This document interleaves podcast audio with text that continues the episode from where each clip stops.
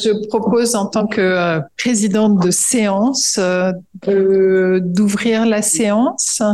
C'est la présentation de, l'ouvrage de Claire Andrieux qui s'appelle Tomber du ciel, le sort des pilotes abattus en Europe 39-45.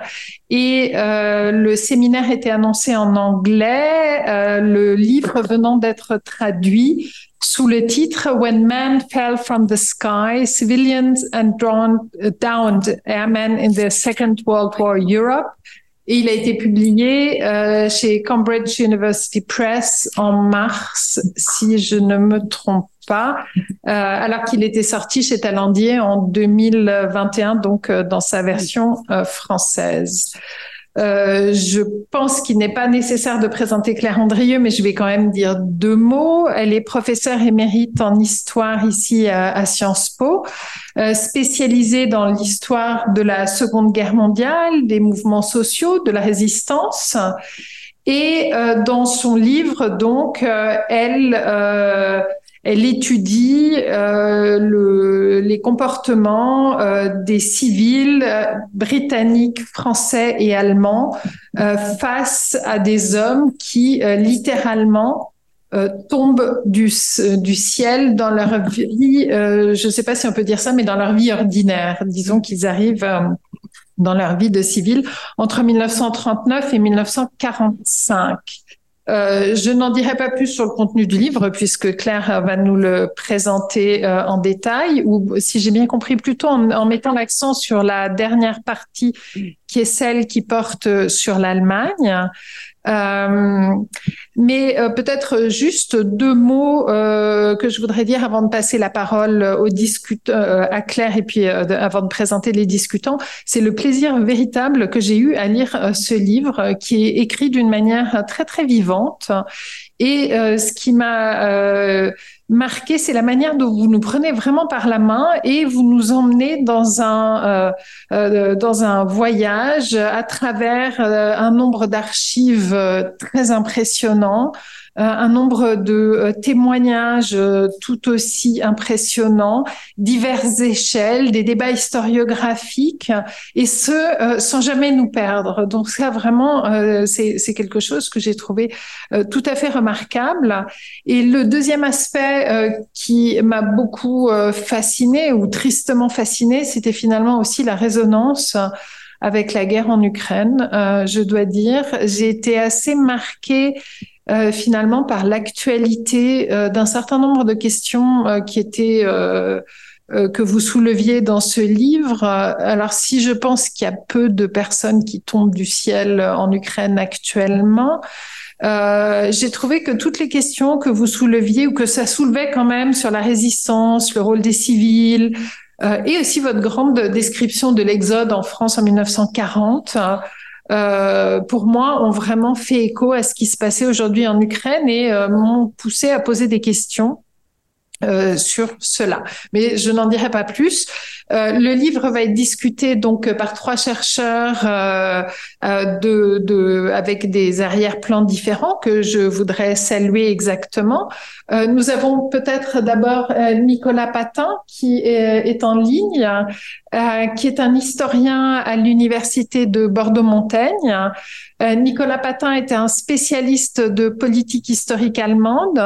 Il a travaillé sur le nazisme, sur les, alors je ne sais pas si on dit bourreau ou perpétrateur, c'est toujours en français euh, compliqué, euh, ordinaire comme euh, ordinaire entre guillemets, comme Goebbels ou Wilhelm Krüger. et il a aussi écrit une histoire des deux guerres mondiales.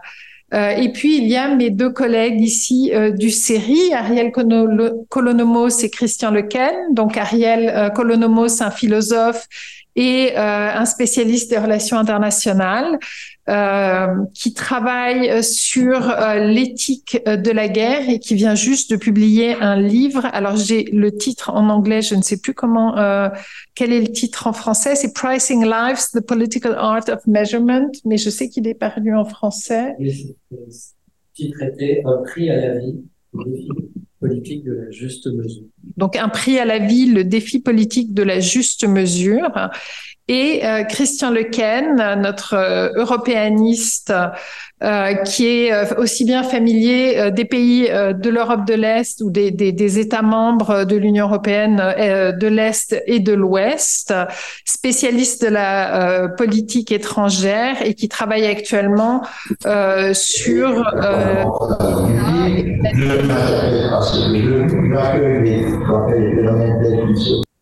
donc, je répète, euh, qui euh, travaille euh, sur les États et leur diplomatie publique. Euh, Peut-être nous discuterons après de l'ordre dans lequel vous parlerez. Je propose de passer d'abord la parole à Claire pour une quarantaine de minutes, 40-45 minutes, et ensuite peut-être aux trois discutants euh, les uns après les autres pour vous laisser ensuite répondre à l'ensemble des questions qui vous, qui vous auront été posées et ensuite passer la, la parole à la salle et puis aux personnes qui sont en ligne. Est-ce que cela vous convient ainsi? Oui, ça me convient très bien. Je, je n'ai pas euh, branché mon PowerPoint, mais on, on va, je pense qu'on peut s'en passer au moins dans un premier temps. Euh, donc, euh, bon, merci beaucoup à, à tous qui avaient euh, lu et, et passé du temps euh, sur cet ouvrage. Euh, et je, je, je, suis très sensible à cette à ce service que vous rendez à, à ce livre et, et à moi, car je, je l'ai écrit de manière un peu solitaire, mais avec beaucoup de plaisir, mais mais sans avoir tellement l'occasion d'échanger avec les collègues parce que le sujet était un peu euh, atypique euh, et ne s'inscrivait pas directement dans les travaux de mes collègues. Et, et donc, c'est pourquoi je suis très attachée à entendre des avis euh, divers. Et, et notamment sur la partie allemande, qui n'a pas fait l'objet de tellement de remarques dans les, critiques de livres qui sont sortis en France, parce que les, collègues s'intéressent euh, principalement à la France.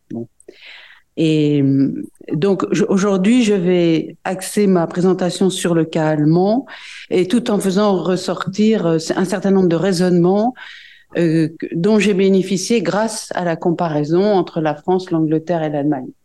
Et sinon, je n'aurais pas, je n'aurais pas eu, enfin, une partie du livre serait manquerait si je n'avais pas cette comparaison.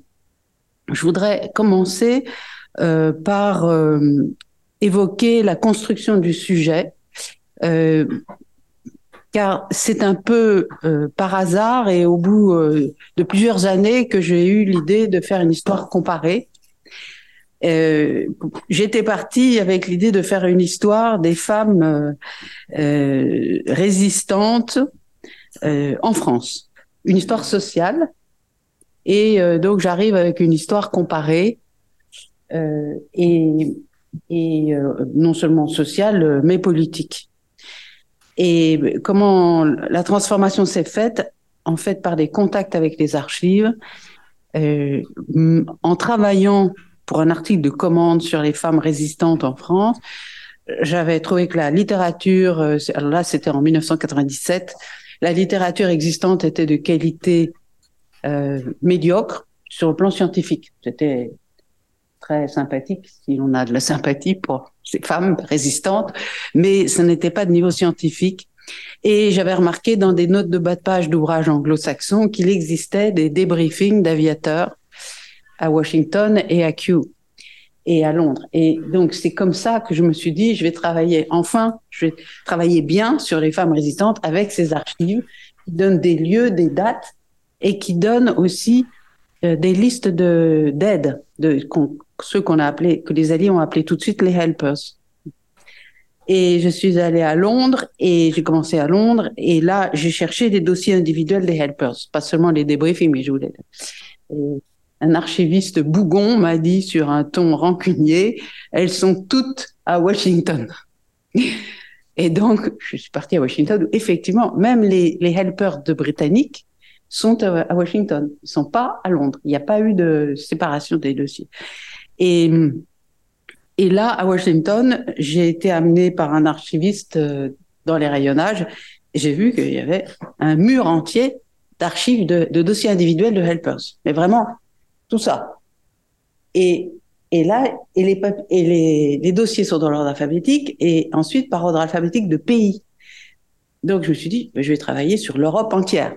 Parce là, j'avais l'Europe entière, y compris Pologne, Hongrie, euh, Italie, bien sûr, France, Allemagne, euh, non pas l'Allemagne, justement, France, Angleterre, euh, non, pardon, France, Belgique, Hollande, enfin, Danemark, Norvège, etc. Voilà. Et euh, simplement, je ne voyais pas l'Allemagne justement dans le rayonnage, et c'est là que l'archiviste m'a dit, mais non, il n'y a pas eu de- d'enregistrement de helpers en Allemagne, mais vous avez les dossiers des crimes de guerre, des lynchages. Et c'est comme ça que mon, su- mon sujet s'est transformé et que je suis arrivée euh, à presque à ce point, sauf que j'avais trop de pays, j'avais, je pouvais pas faire une recherche de cette ampleur, et j'ai pendant un temps j'ai beaucoup hésité, j'ai pensé travailler sur la Hongrie, euh, car la Hongrie est le seul pays d'Europe qui ne soit pas homogène sur ce plan. C'est-à-dire qu'en Hongrie, vous avez des lyncheurs, de vrais lyncheurs, et des helpers. On a les deux. Et donc, je trouvais que c'était très intéressant. Euh, seulement, euh, mes notions de hongrois sont un peu légères. Donc, je n'ai pris que France, euh, Allemagne, et j'ai ajouté l'Angleterre pour avoir un point de comparaison valable, pour avoir deux pays souverains. Parce que la France est occupée, sauf euh, en mai-juin 40, mais pas occupée. C'est difficile de comparer trop directement un pays occupé et un pays souverain, et donc j'ai pris l'Angleterre. Voilà. C'est comme ça que je suis arrivée avec ce sujet, et euh, il s'agissait donc de faire une histoire des sociétés euh, par le biais de l'accueil donné, fait à ces aviateurs tombés ou euh, pour ce qui est de la France, pour euh, accueil fait aux soldats britanniques coincés en 40. Donc toujours des fugitifs, des fugitifs en uniforme. Qu'est-ce qu'on fait d'un fugitif en uniforme? Et en arrivant en Allemagne, donc je vois, si je pourrais revenir, que il y a très peu de helpers. Il y en a quelques-uns, mais vraiment, c'est très rare.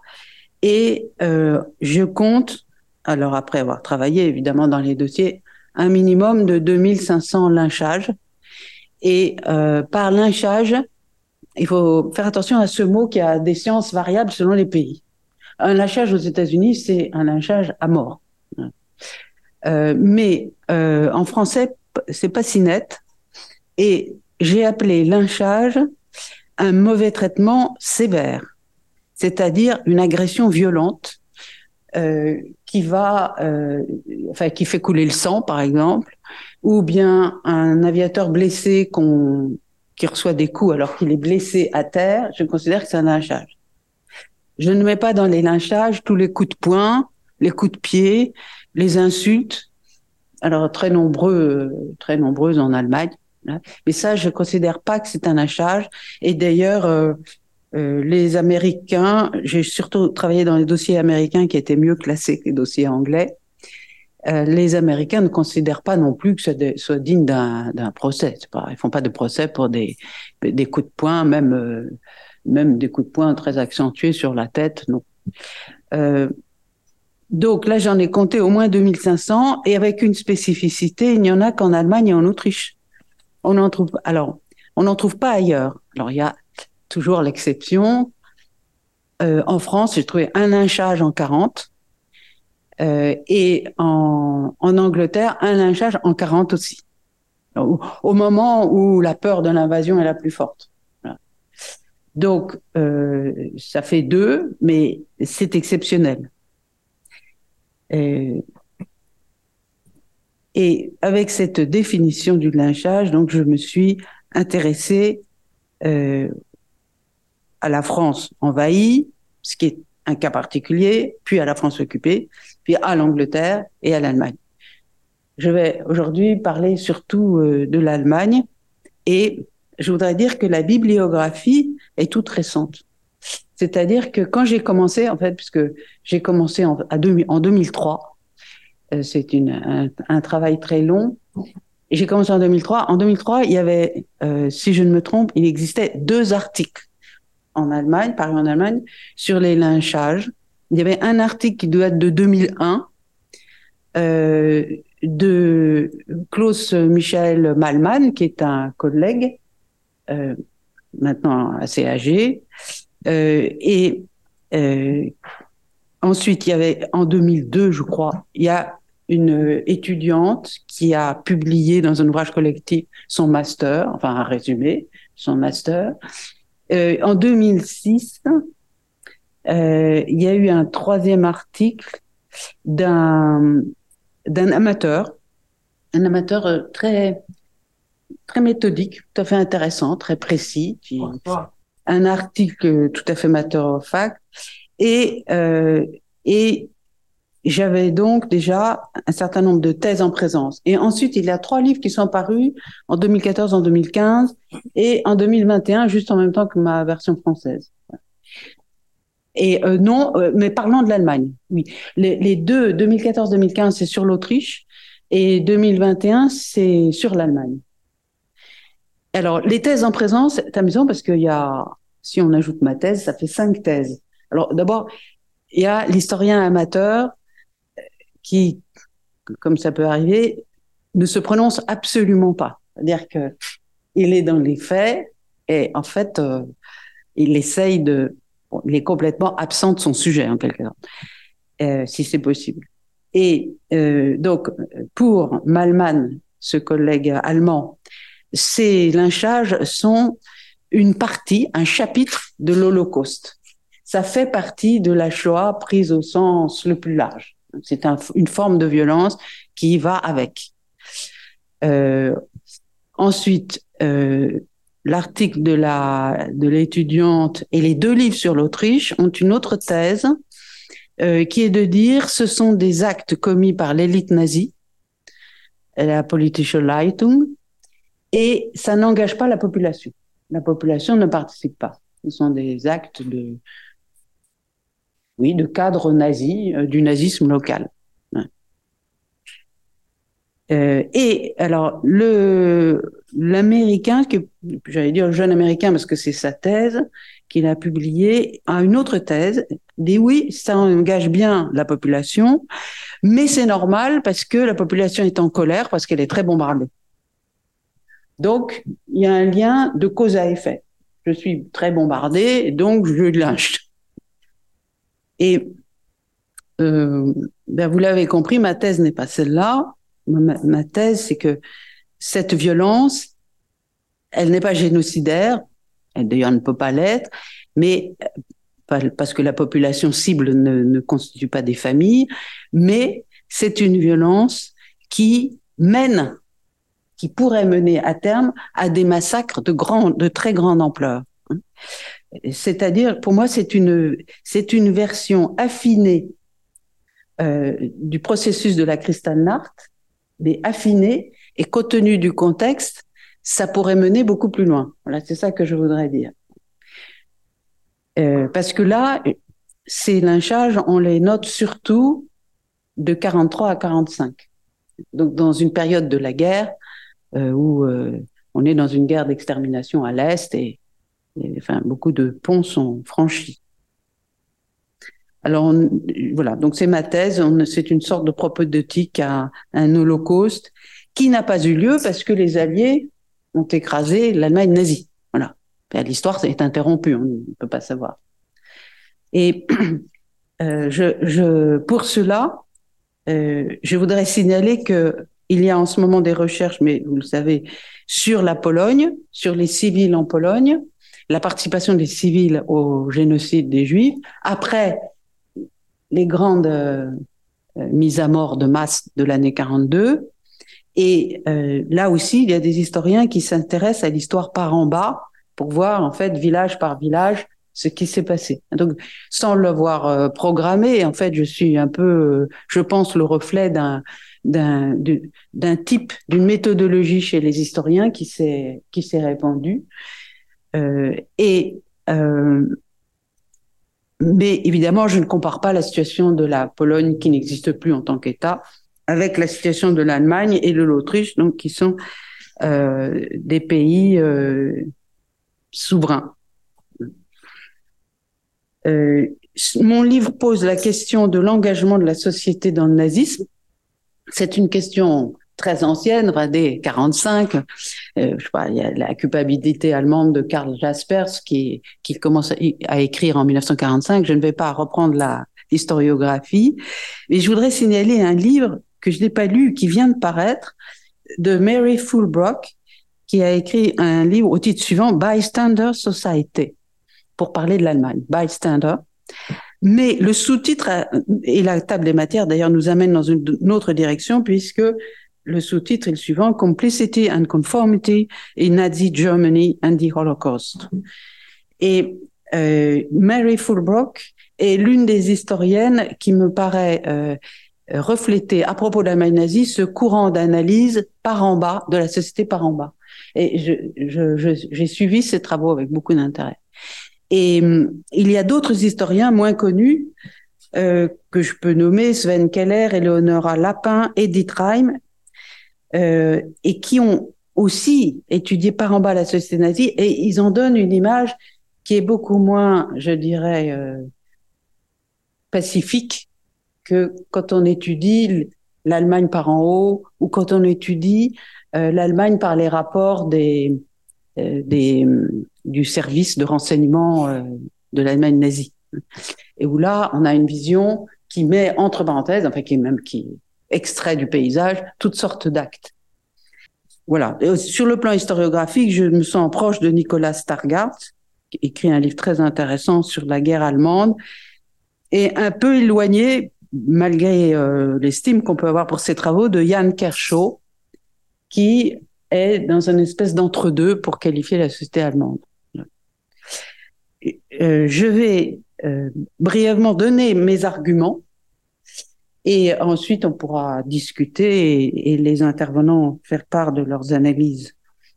mes arguments sont les suivants. D'abord, il s'agit d'une politique publique, c'est lynchage. C'est une politique qui est qui, n'est, qui est publique au sens c'est une politique d'État pour autant qu'il existe un État nazi, euh, mais sinon c'est une politique extrêmement discrète. Et euh, je vais tout de suite euh, dire pourquoi. Alors c'est une politique qui fonctionne par incitation et qui commence en août 43 par un ordre de Himmler en peut-être maximum quatre lignes dactylographiées. C'est rien du tout, c'est le système nazi. Himmler a dit que et c'est bon. Et euh, qui est diffusé dans tous les commissariats de police, euh, disant à la police de ne pas intervenir en cas d'altercation entre la population et euh, les aviateurs alliés tombés au sol. Parce que là, on est dans l'après-Hambourg. Et euh, après Hambourg, il y a eu une, une, véritable crise au sein de, du pouvoir nazi. Ils ont cherché à reprendre la main et on peut dire qu'ils ont offert en pâture à la population civile les aviateurs. Là, comme ils pouvaient pas freiner les bombardements, ben, ils offraient les aviateurs. Et euh, cette incitation a fonctionné. Euh, et d'ailleurs, il y avait des lynchages avant, mais très peu nombreux. Il y en avait avant.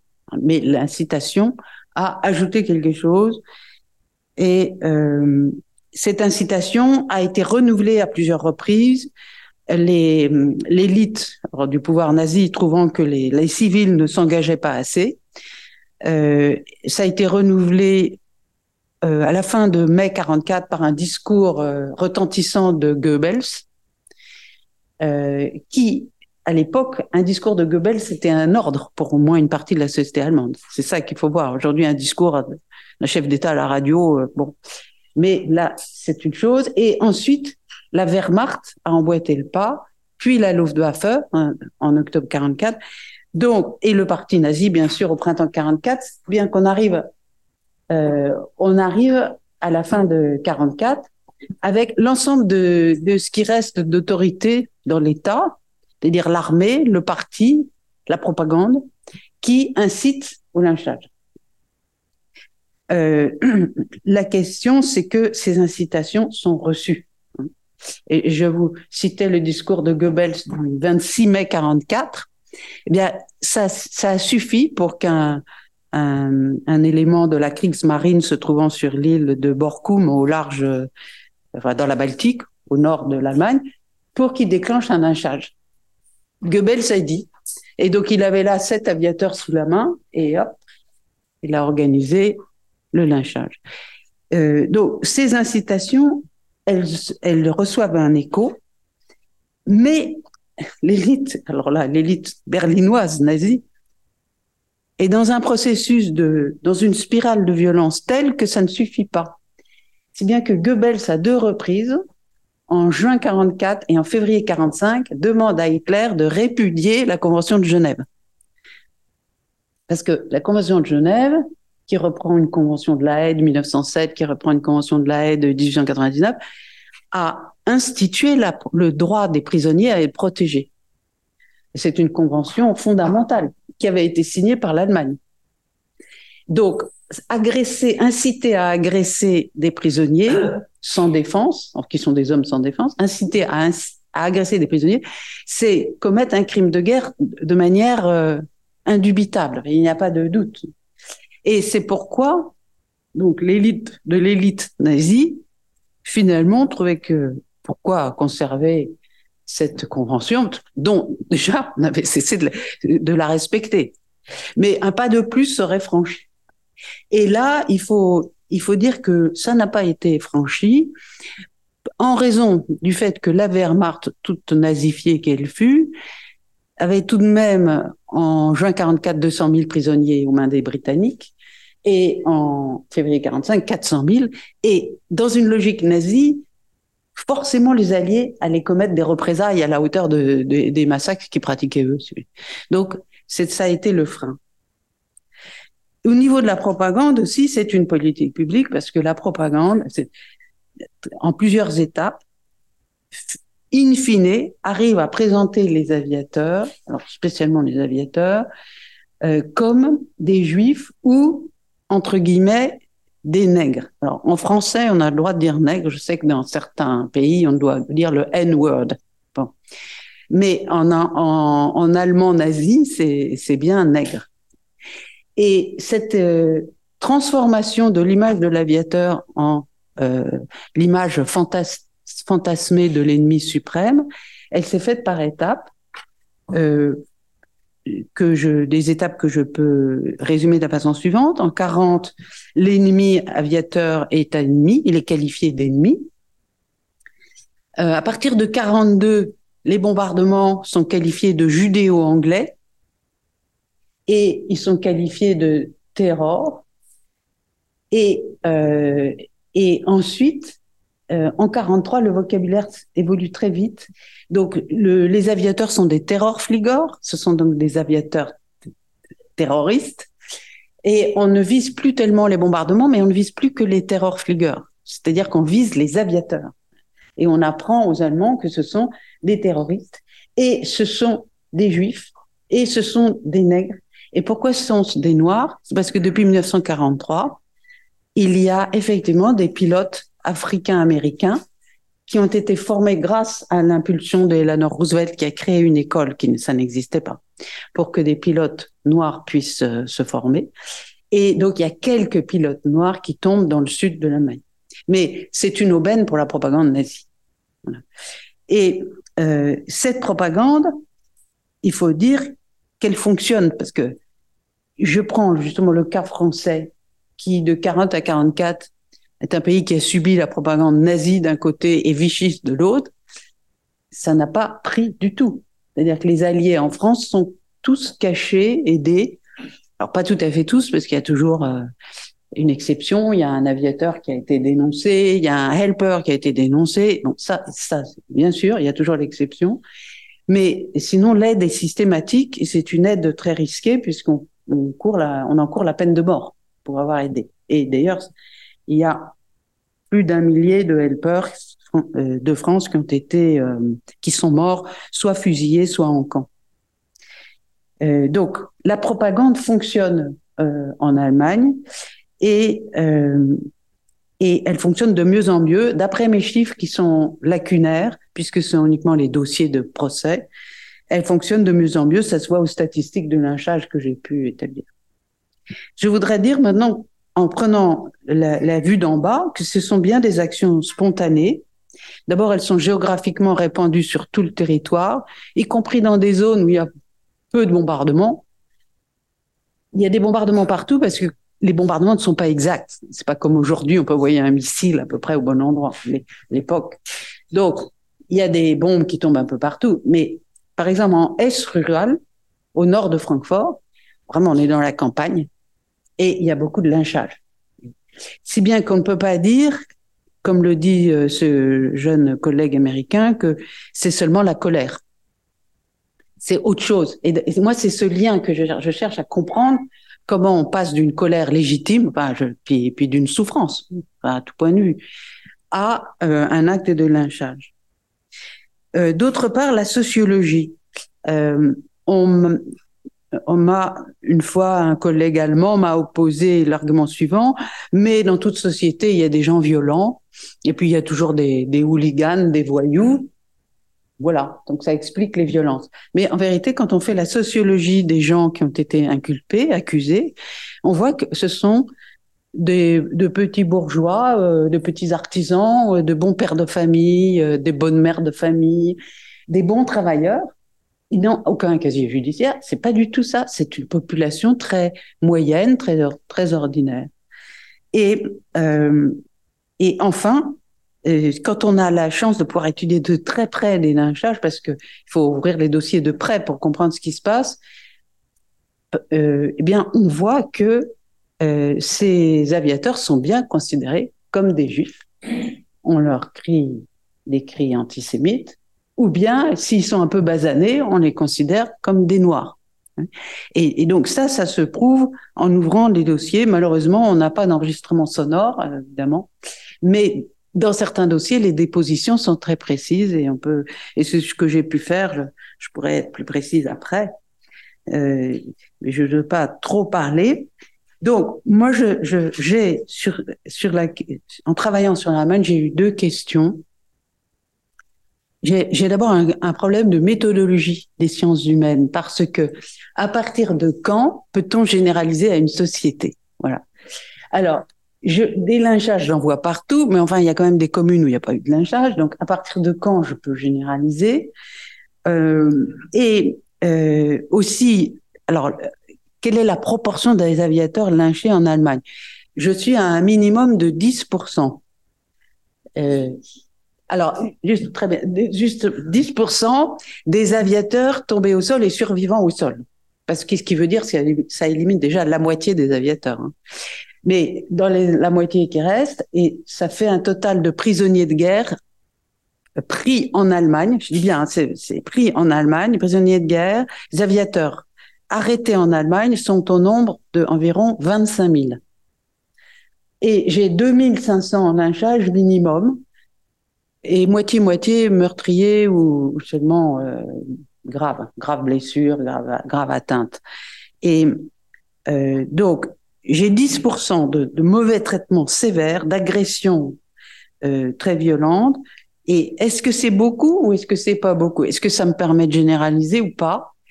Euh, Voilà. Je, je et, et en fait, personne n'a la théorie, enfin, je n'ai pas trouvé d'ouvrage théorique là-dessus. Je, je, c'était, c'est mon, c'est un peu mon problème. Et d'autre part, je voudrais évoquer tout de même l'horizon de la victoire nazie. Que se serait-il passé? Euh, Déjà, on peut penser que les, tous les résidents, si je puis dire, des camps de concentration euh, n'auraient pas survécu. Mais les prisonniers de guerre, j'imagine, je suis dans la science-fiction, Bon, l'Angleterre est battue, les États-Unis se retirent de la guerre. On peut penser que les Allemands auraient rendu aux Anglais l'armée de terre, les prisonniers, l'infanterie. Mais les aviateurs, les 25 000 prisonniers, je pense qu'ils n'auraient pas fait long feu. C'est pour ça que je dis, on est dans un cas de figure. Alors, on n'est pas dans un génocide, c'est certain, pas le même processus. Mais on est quand même dans l'antichambre de quelque chose de, de très grande ampleur, je pense. Et c'est la victoire alliée qui a interrompu le processus. Voilà.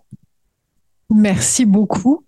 Euh, pour cette présentation euh, à la fois courte et euh, très riche quand même, justement sur focalisé uniquement sur ce calmant, qui, je le rappelle, est qu'un cas parmi en fait quatre que vous étudiez, puisque la France vous la prenez à deux moments différents. je propose de passer la parole maintenant aux discutants. Est-ce qu'il y a un ordre qui vous semble plus cohérent? L'historien d'abord? Oui. Nicolas Pantin, est-ce que vous voulez prendre la parole? Je me sens visé, du coup, l'histoire. Est-ce que vous m'entendez bien? Oui. Oui. Encore une fois, hein, toutes, euh, toutes mes excuses pour le, le, le, même pas le retard, c'est-à-dire que la, la, guerre, la, gare de, la guerre de Bordeaux, voilà, tout est dit. Euh, la gare de Bordeaux ressemblait à un, un, Strassenkampf. Il y avait plus de train et quatre heures de retard, donc j'ai préféré euh, écrire mon texte puis proposer cette solution Zoom. Donc franchement, merci pour pour l'adaptation numérique. C'est toujours très contraignant et, je vous remercie. Alors, je, je, vais parler comme on avait prévu pendant une dizaine de minutes.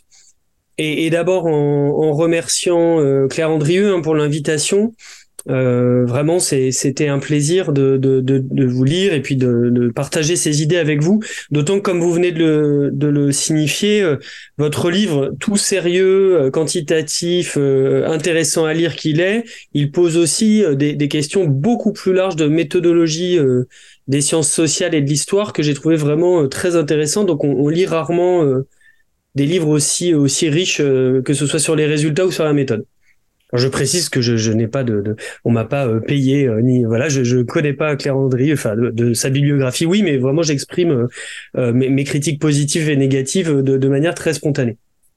Alors et, d'ailleurs j'avoue que je suis plus si jeune et ça fait ça fait 20 ans que je lis l'historiographie sur l'Allemagne en allemand, j'avais jamais entendu parler de cette question des, des aviateurs, je m'étais jamais posé la question, euh, et c'est vrai que euh, ça m'a intéressé aussi dans ces violences collectives euh, que vous analysez, c'est-à-dire pas seulement sur le côté euh, l'aviateur qui tombe, mais les réactions populaires. Et, bien que je connaisse euh, Klaus Mich Michael Malman, etc., voilà, j'ai trouvé que ce sujet était une porte d'entrée dans la question de l'opinion euh, nazie et allemande extrêmement intéressante et un, et un laboratoire, un, un, protocole expérimental très très intéressant. Donc vous montrez, il y, a des choses qui effectivement, en plus statistiquement, c'est bien, c'est bien montré. Donc vous avez déjà euh, euh, posé un certain nombre de choses. Vous, vous utilisez cette question des, des, des, violences contre les aviateurs pour poser une question beaucoup plus large, à savoir questionner la pénétration de la vision et de l'idéologie nazie dans la population allemande. Et voilà, c'est cette porte d'entrée. Alors, cette question de l'opinion allemande, bon là, c'est pas pour faire un bilan historiographique, mais ça fait très longtemps qu'elle est euh, abordée, depuis les travaux d'Yann Kershaw dans les années 80 sur la Bavière, puis on a eu Peter Fritsche euh, sur le début du régime, Robert Gelatelli sur les, les tenants vraiment du, du de fervent du nazisme. Il y a eu également évidemment Nicolas Stagart sur la, la guerre allemande. Des, des, publications plus plus précises ces dernières années, plus restreintes aussi, euh, Janos Stuyver. Et en fait, tous, tous, tous ces travaux-là se fondent sur les mêmes sources, à savoir les rapports du Parti social-démocrate en exil, la SOPAD, à savoir le, les, les, les les, les rapports d'opinion du, du, du SD, de, de, de la SS, qui posent des gros problèmes de méthodologie, et puis ces dernières années, on a vu un peu, alors je vais être un peu critique, mais à la mode du saupoudrage, il suffisait de saupoudrer euh, quelques journaux intimes de, de Emmendingen et puis quelques correspondances de, de du hum, Telekommunikation Stiftung de Berlin pour dire qu'on faisait l'histoire de l'opinion publique allemande. Mais ça donnait aussi un certain nombre de résultats et une plongée dans l'histoire intime des égaux documents. Donc voilà, il y a, y a tout ça. Moi, ce qui m'intéresse dans votre dispositif de source, bah, c'est qu'à travers les procès, mais aussi à travers ce qu'ils nous disent des pratiques, on sort d'une certaine manière, même s'il y a des critiques à faire aux sources, hein, des, des, des, des, idées et on rentre dans, vraiment dans les pratiques de violence. C'est-à-dire dans ce dans ce qui se fait de manière collective dans tout ça, parce qu'effectivement les, les rapports d'opinion du, du, du, de la SS, du SD, souvent ils présentent quand même aussi des biais très importants. Ils montrent ce que veut voir euh, le SS du coin, qui veut contrôler le, le, le, qui veut donner des bons résultats à tout ça. Donc j'ai trouvé que c'était très intéressant et que ça montrait aussi, bon, ça vous le citez évidemment, c'est les dernières recherches à mon avis les plus intéressantes, tout ce que Michael Wild a montré sur la, la manière dont la communauté du peuple, la Volksgemeinschaft, se construit, par exemple, dans les, les, on va dire les charivaris euh, de dénonciation de honte raciale, c'est-à-dire de, de, de, de lien entre un homme juif, une femme allemande, un homme allemand, une femme juive. Donc il y avait des, des processions de, de, de, de dénonciation des, des truies allemandes qui avaient couché avec des juifs. Et Michael Wild a bien montré que ces, ces processions antisémites euh, euh, violentes, parfois, construisait en fait un, un, un, droit et un revers, c'est-à-dire euh, la communauté arienne euh, raciale et euh, ses ennemis. Et donc là, on retrouve vraiment tout ça dans votre travail et c'est très intéressant. Alors vous posez beaucoup de questions sur cette justice des lynchages. Est-ce que c'est une colère populaire de base ou est-ce qu'elle est construite par la suite par le, le politique et le social? Euh, Est-ce que les acteurs en sont des militants nazis ou eux donc vraiment on serait face à quelque chose de téléguidé par en haut ou est-ce que ça vient par en bas euh, de la de la population allemande? Euh, et puis est-ce que cette vous venez de le dire mais c'est très important je pense de le rappeler est-ce que ces, ces, ces formes ces pratiques violentes elles sont une simple représaille une simple émotion face au bombardement? Légitime, pas légitime, euh, colérique, euh, de, réaction directe, ou est-ce qu'au contraire, elles donnent une, elles, montrent une plongée dans l'idée nazie, c'est-à-dire qu'elles sont, elles, montrent une incorporation de, la, violence nazie et de la représentation des ennemis. Alors voilà, les chiffres, vous les avez donnés, je les rappelle pas. 10% de, de lynchage sur les 25 000 euh, aviateurs tombés américains ou anglais sur le sol. Et votre conclusion, page 255, pour ce qui concerne l'Allemagne, euh, dit je traduis de la version anglaise que vous m'avez envoyée. Euh, si l'on analyse l'ampleur de la participation des civils dans le meurtre des aviateurs alliés, ainsi que des travailleurs forcés et des déportés durant les marches de la mort, on peut décrire la société allemande, c'est apocryphe de, dans ma traduction, comme beaucoup plus nazifiée qu'elle ne l'a été auparavant. Alors c'est là où moi, j'avoue, ça m'a ça m'a interrogé et je vais vous poser quelques faire quelques remarques et quelques questions. Je suis complètement d'accord avec vous sur le fait que très souvent on a évidemment il y a une stratégie de très long terme dans le paradigme totalitaire à la Arendt, à la Anna Arendt de déculpabilisation des Allemands montrant que tout est erreur, tout est euh, et euh, euh, que le pauvre allemand, les pauvres allemands n'avaient pas le choix. Donc il y a 30 ans d'historiographie derrière qui montrent que non, Goethe et autres qui a eu un consentement à tout ça, une participation à tout ça mais c'était plutôt dans, vraiment dans votre protocole expérimental où je me disais bon quand on a voilà des gens qui défilent dans un village allemand et qui frappent un, un, aviateur ou qui le tuent est-ce que là ça veut dire que les idées nazies ont, pénétré? Alors à partir de ça quelques questions. D'abord euh, quatre.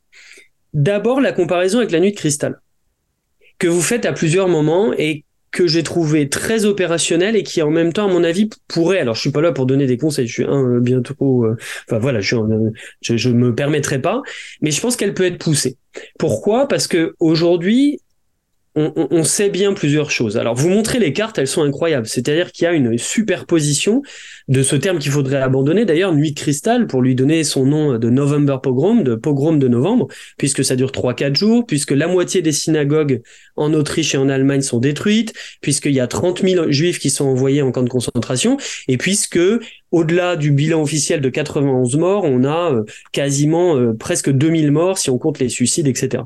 Ces nuits de pogrom, vous les superposez avec les, lynchages et vous montrez qu'il y a quand même des, des, des, des, accointances fortes du point de vue de la répartition euh, socio-géographique. Bon. Et donc ça, c'est très intéressant. Mais alors, au passage, j'ai pas retrouvé cette publication sur la nuit de cristal qui montrait qu'il y a une corrélation quantitative énorme entre ces pogroms et les régions où il y a des contes pour enfants qui parle de, des, des juifs comme croque-mitaine. Enfin, je vais la retrouver. Là, j'étais en train de chercher, mais j'étais incapable de, parce que je me rappelais plus si j'avais lu en anglais ou en allemand. Mais il y avait une, grosse, grosse étude quantitative qui montrait qu'il y avait un sursaut de violence antisémite dans les régions où il y a, euh, chez, dans les contes pour enfants, euh, cette, ce, cette, ce de, du juif croque-mitaine, etc. Bon, je, je, laisse ça à la réflexion générale, mais c'était un détail. Ce que je trouve intéressant, c'est que on retrouve dans la nuit de cristal ce que vous venez de très bien nommer cette politique d'incitation la nuit cristal est un événement absolument pas spontané. Ce sont des membres du parti, de la SA et de la SS qui, sur le terrain, alors sans l'aval des huiles du parti, mais mettent en place euh, ces, ces, violences contre les lieux de culte, euh, contre les lieux culturels et en dernier ressort contre les magasins. J'aime pas beaucoup, personne n'aime beaucoup le terme nuit de cristal parce que s'agit pas juste de quelques magasins. Bon bref. Et on retrouve cette incitation, c'est-à-dire que Goebbels d'un côté, côté propagande, et Heydrich du côté police, dit vous laissez faire, envoie des ordres à la police et euh, aux pompiers en disant vous laissez brûler les synagogues. Mais je trouve que du coup cette comparaison elle doit aller un peu plus loin parce que vous voyez qu'elle pose la limite dans la perception grand public de la nuit de cristal de dire c'est spontané. Quelle est la part du spontané? On a des agents en civil euh, du parti euh, qui, qui, voilà donc vraiment je trouve que les deux les deux corpus Nuit de cristal et votre étude posent la question de dans un pays qui en 1945 compte 8 millions de membres au parti nazi de ce qu'est la limite du simple allemand, qui à mon avis n'existe plus, du nazi fervent euh, dont il faut délimiter le fanatisme, l'opportunisme, tout ça pour se dire, voilà, est-ce que la question du spontané, pas spontané, a encore un sens? Et donc je trouve que, voilà, ça aurait, en, comparant plus avec la nuit de cristal, ça aurait pu euh, pousser ces réflexions-là. Deuxième chose, euh, et bien évidemment, je suis complètement ouvert à la critique face à mes propres remarques, qui sont, si ça se trouve, que vous avez euh, complètement réfléchi et qui sont nulles et non avenues. Alors sur Goebbels, j'avoue, là, c'est vraiment de l'ordre du détail. J'ai beaucoup trop fréquenté euh, les 43 000 pages du journal intime de Goebbels, c'était mon premier travail. Je suis complètement d'accord sur ce que vous dites sur l'aspect incitatif de l'article de Goebbels. Je le suis un, tout, petit peu moins quand vous citez euh, l'autosatisfecit de, de, de, de Goebbels, page 213, qui dit alors mon article a été super bien reçu, parce qu'il faut vraiment lire le journal de Goebbels, pas seulement comme quelque chose de mensonger je vais le dire un peu de manière euh, directe, mais 85% du journal de Goebbels pour moi est vrai. Euh, j'avais comparé par exemple dans les années 30, euh, quand il dit tel collaborateur du ministère de la propagande est en vacances, je suis allé chercher les, bah, les tout simplement les, les feuilles de congé administratifs, c'est plutôt vrai. Mais il y a eu une étude psychanalytique du journal de Goebbels par une vraie psychanalyste qui s'appelle Martina Paul, qui s'appelle Narcisse Goebbels, et qui montre que son, journal, en tout cas entre 33 et 45, fonctionne comme une réassurance narcissique de son manque de valorisation euh, cataclysmique. Alors j'aime pas du tout les emprunts psychologiques en histoire, mais quand ils sont faits par des gens compétents, c'est intéressant. Et donc en fait, il faut lire le journal de Goebbels. Là, en plus, quand vous le citez, c'est le moment où il le dicte. On est, c'est, il y a le 9 juillet 41, il passe à la dictée. Et en fait, c'est une sorte de bouffée permanente pour se dire à lui-même qu'il réussit. Donc, en gros, c'est une manière, voilà, je pinaille. Et je pinaille aussi quand c'est Longerich qui fait une biographie de Goebbels où 63% des notes de bas de page sont des références au journal intime ce qui pose un vrai problème méthodologique. Mais on ne peut pas utiliser le journal de Goebbels pour parler de Goebbels. Sinon, on finit par reproduire sa, propre bouffée narcissique qui vise à dire qu'il a tout bien fait, etc. Oui, c'est un détail, mais c'était, c'est pas très important. Alors, maintenant, deux questions, mais beaucoup plus larges. J'ai beaucoup aimé votre introduction où vous posez la question de ce que la culture nationale fait aux pratiques vous, postulez, alors vous le nuancez, mais que vous avez trois cas et que cette culture nationale, ces traditions nationales, vous dites, vont produire des effets dans vos trois terrains, des effets différents. Et, j'avoue, enfin voilà, vous m'avez convaincu, je suis assez d'accord, euh, mais là c'est vraiment des, réflexions méthodologiques sur le, quand on connaît bien l'Allemagne, et c'est des questions que je vous pose qui sont des questions ouvertes. Quid du fédéralisme allemand, d'un pays dont l'unité est tardive, où en fait encore avant 14, quand les gens vont au service militaire, ils disent, ils disent on va chez les Prussiens. Et où, alors il y a peu de travaux là-dessus, il y a eu une thèse sur l'unification du Reich sous Weimar, mais c'est encore balbutiant sur la question vraiment euh, de comment est gérée euh, la question fédérale sous le nazisme. Est-ce que vous constatez, malgré votre carte, des grosses spécificités régionales, même si effectivement un corpus de 1000, 2000, 2500 est peut-être pas suffisant pour voir des, vraiment des distinctions. Et puis la deuxième question, c'est évidemment la question religieuse. Alors encore une fois, à mon avis, c'est des indicateurs trop généraux pour être visibles à l'échelle de votre corpus. Mais bah, les catholiques, les, les, protestants, un tiers de catholiques, deux tiers de protestants. Quand je vois votre carte des lynchages, je vois quasiment une carte du catholicisme allemand. Mais ce qui va pas, c'est que je vois aussi la carte de l'industrie allemande et donc aussi des zones les plus bombardées. Donc là, c'est vraiment une question ouverte. J'ai pas de, j'ai pas de proposition, j'ai pas d'intuition. Est-ce que vous voyez un facteur religieux en sachant que les catholiques sont le milieu social moral le plus résistant à Hitler, le plus, le plus imperméable à la culture euh, nazie? Dernière chose, et bon là, j'espère que ça vous intéressera. En vous lisant, et dans la question que vous posez entre simple réaction au bombardement ou appropriation, incorporation de la culture nazie, moi, ça m'a fait penser au livre de Florian Huber qui s'appelle euh, Promise Me You Shoot Yourself et au livre de euh, Emmanuel Droit qui s'appelle Les, suicidés de Demine, c'est-à-dire un tout autre moment de violence et puis une violence complètement différente qui est celle des grandes vagues de suicides de masse des Allemands en 1945. Vous avez eu plus de 8000 suicides au mois de mai 45. Donc c'est pas une violence qui est exercée contre l'autre, c'est une violence qui est exercée contre soi-même. Alors d'ailleurs avec des questions très intéressantes de dire est-ce que c'est pas des féminicides? Parce que souvent c'est des hommes allemands qui tuent leurs femmes et leurs enfants pour éviter le viol supposé de l'armée rouge.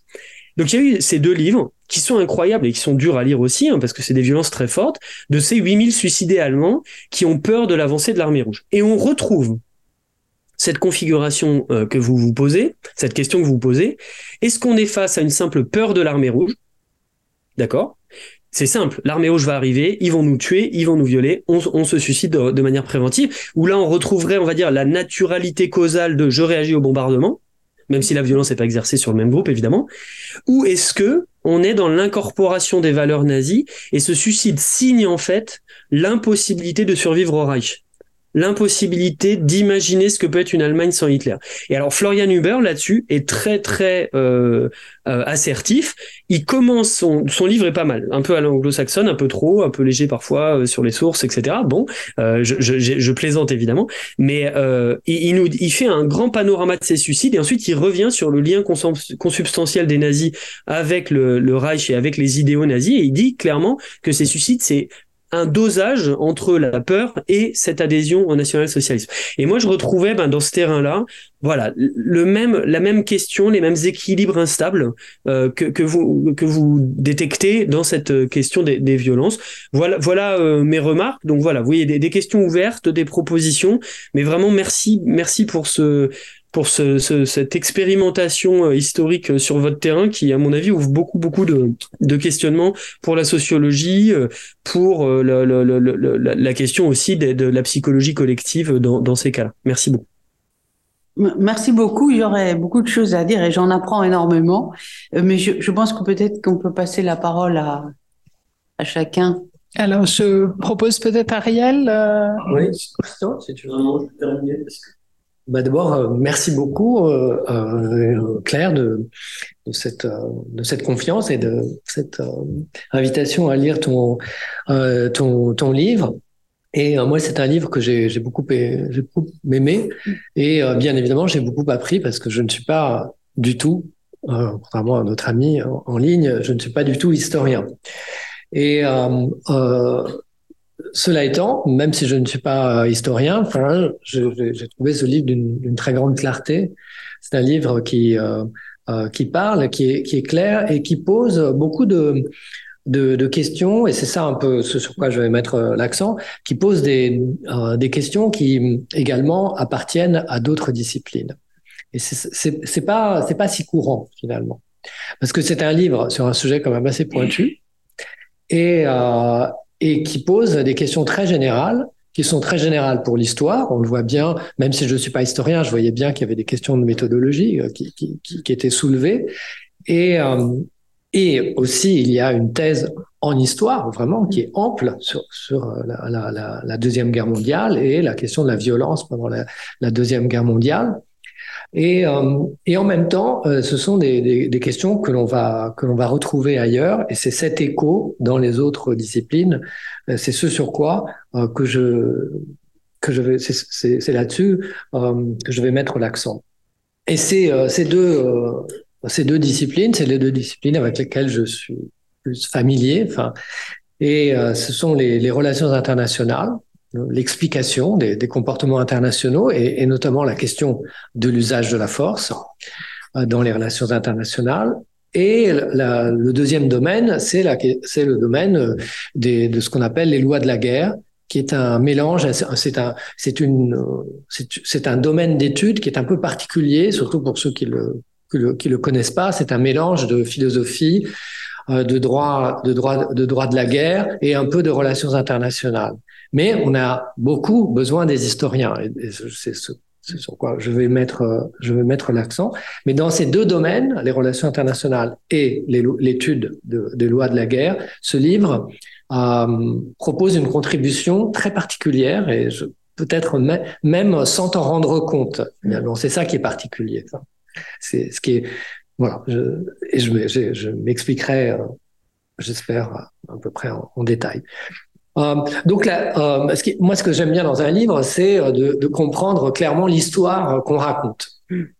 Et là, l'histoire, elle est, claire et elle est assez, elle est assez spécifique. Et donc, l'histoire, c'est finalement, voilà, c'est ces soldats qui tombent du ciel, qui vont du haut vers le bas et qui vont du haut politique vers le bas politique from, below. C'est ton terrain, c'est le bas. Et, euh, en, et tu te concentres justement sur cette, sur cette deuxième dimension. Et à ce moment-là, on est introduit à une, au, théâtre principal euh, du livre, euh, qui est cette question de la culture, de l'usage de la force par les civils. Et ça, c'est ça c'est nouveau. Et c'est quelque chose qui, qui peut intéresser, qui devrait intéresser euh, les personnes qui travaillent dans les relations internationales, puisque la culture de l'usage de la force, c'est une question centrale pour l'explication des relations, des relations internationales.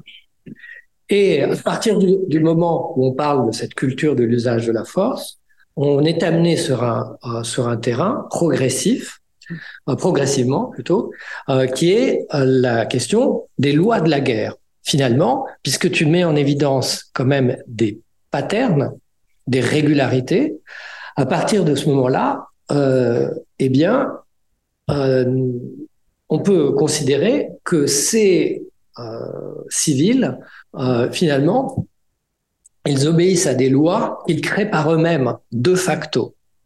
Par exemple, j'ai une, enfin, une de mes doctorantes dont je supervise le, travail fait une thèse sur euh, les euh, des acteurs non étatiques euh, qui sont souvent assimilés d'ailleurs à des groupes terroristes. Et elle se pose la, question de savoir dans quelle mesure ils suivent des lois de la guerre, mais des lois de la guerre qu'ils qu'ils auraient eux-mêmes inventées. Et là, ils l'inventent par leur pratique.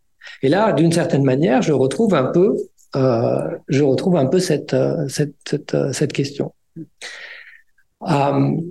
Alors, ce, que je, ce que je trouve intéressant dans ce livre, et c'est un peu un paradoxe, c'est que c'est un livre qui propose des contributions à deux domaines qui ne sont pas cités et que tu ne connais pas. Et, uh, there's nothing wrong with it. Mm.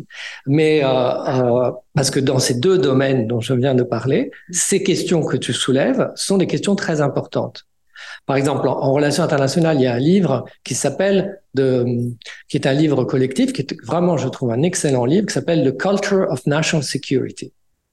C'est un ouvrage qui est édité par Peter Katzenstein, qui est un auteur de, de relations internationales, qui maintenant qui est un auteur très, très, très reconnu. C'est un livre qui, qui déjà date de la fin des années 90, mais où lui, finalement, avec tout un groupe qui était à la fois ses étudiants et des collègues, il, il explore différentes facettes d'une même question, qui est donc quel est le rôle de la culture dans l'usage de la force, mais des États.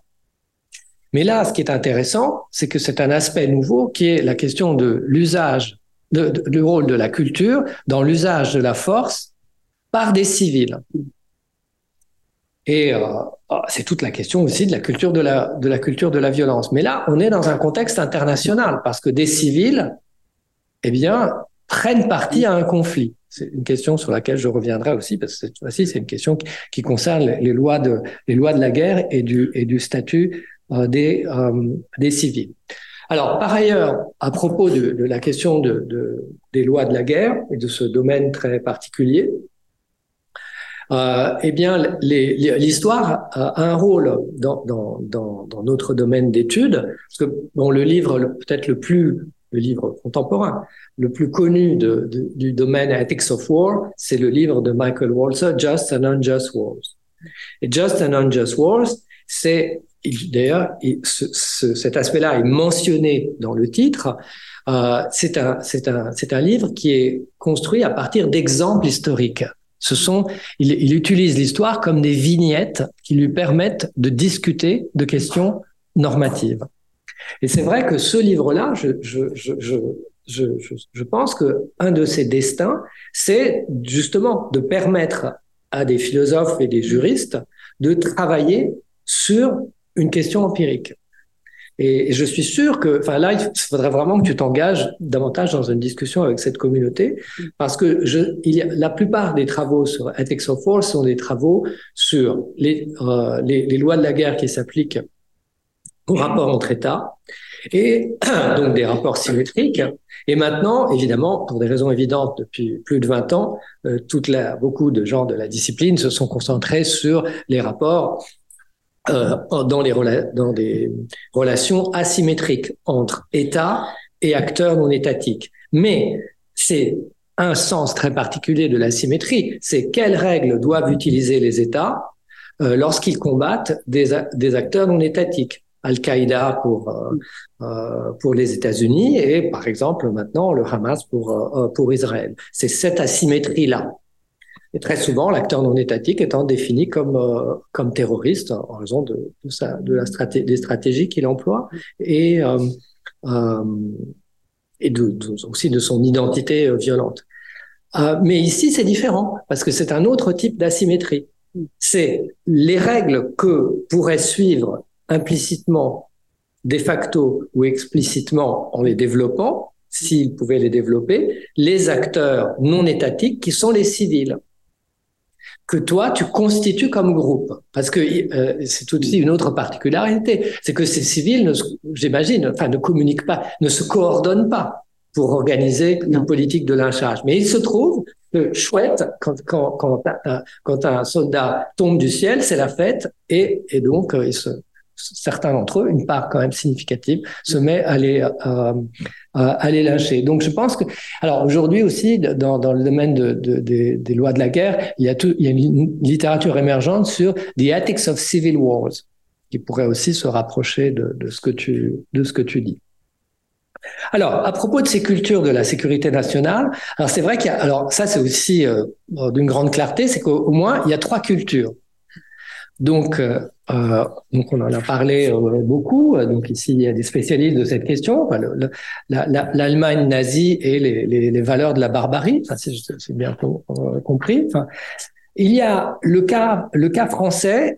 Alors, disons qu'il y a. Alors, ensuite, il y a le cas. Je, je le prendrai en dernier. Donc, il y a le, le, donc le cas, le cas allemand qui me semble assez clear cut. Il y a le cas britannique euh, qui là aussi est assez clear cut parce que c'est civility and humor. Et je dois dire que le, le, parce que je suis assez anglophile et j'aime beaucoup l'humour anglais. Donc le chapitre que j'ai préféré c'est évidemment le chapitre 4 sur la civilité britannique et l'humour. Quel exemple de décence vraiment.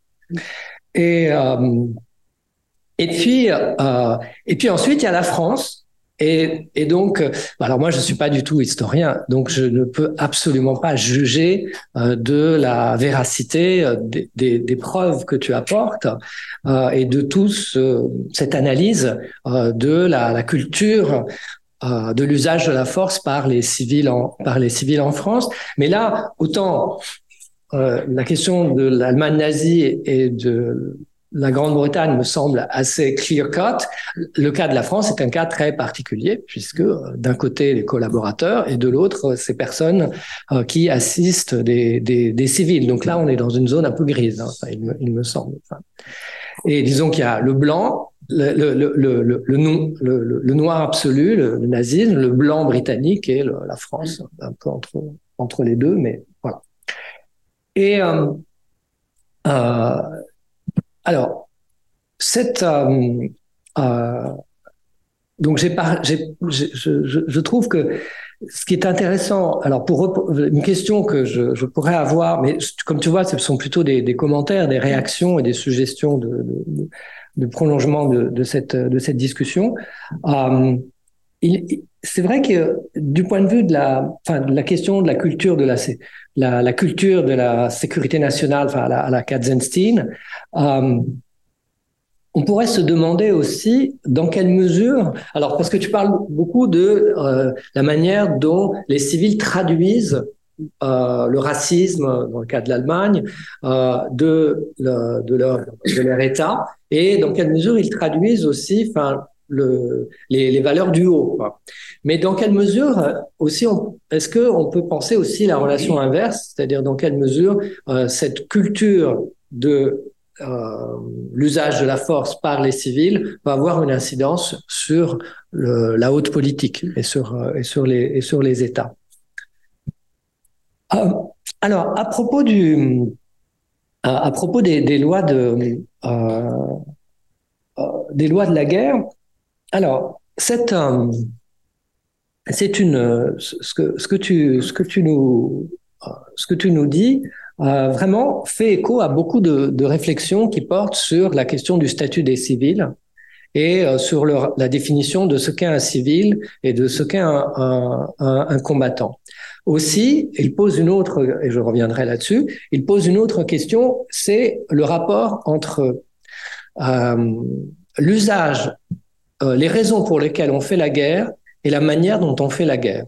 Il y a une grande question dans, dans, qui est canonique, qui est là depuis Grotius, enfin, euh, c'est euh, dans le, dans, la, dans le domaine de, de l'éthique de la guerre, c'est la division entre le jus ad bellum, c'est le, le, droit de déclarer la guerre, notamment par exemple en situation de légitime défense. On combat une guerre juste si il y a des raisons justes pour la combattre.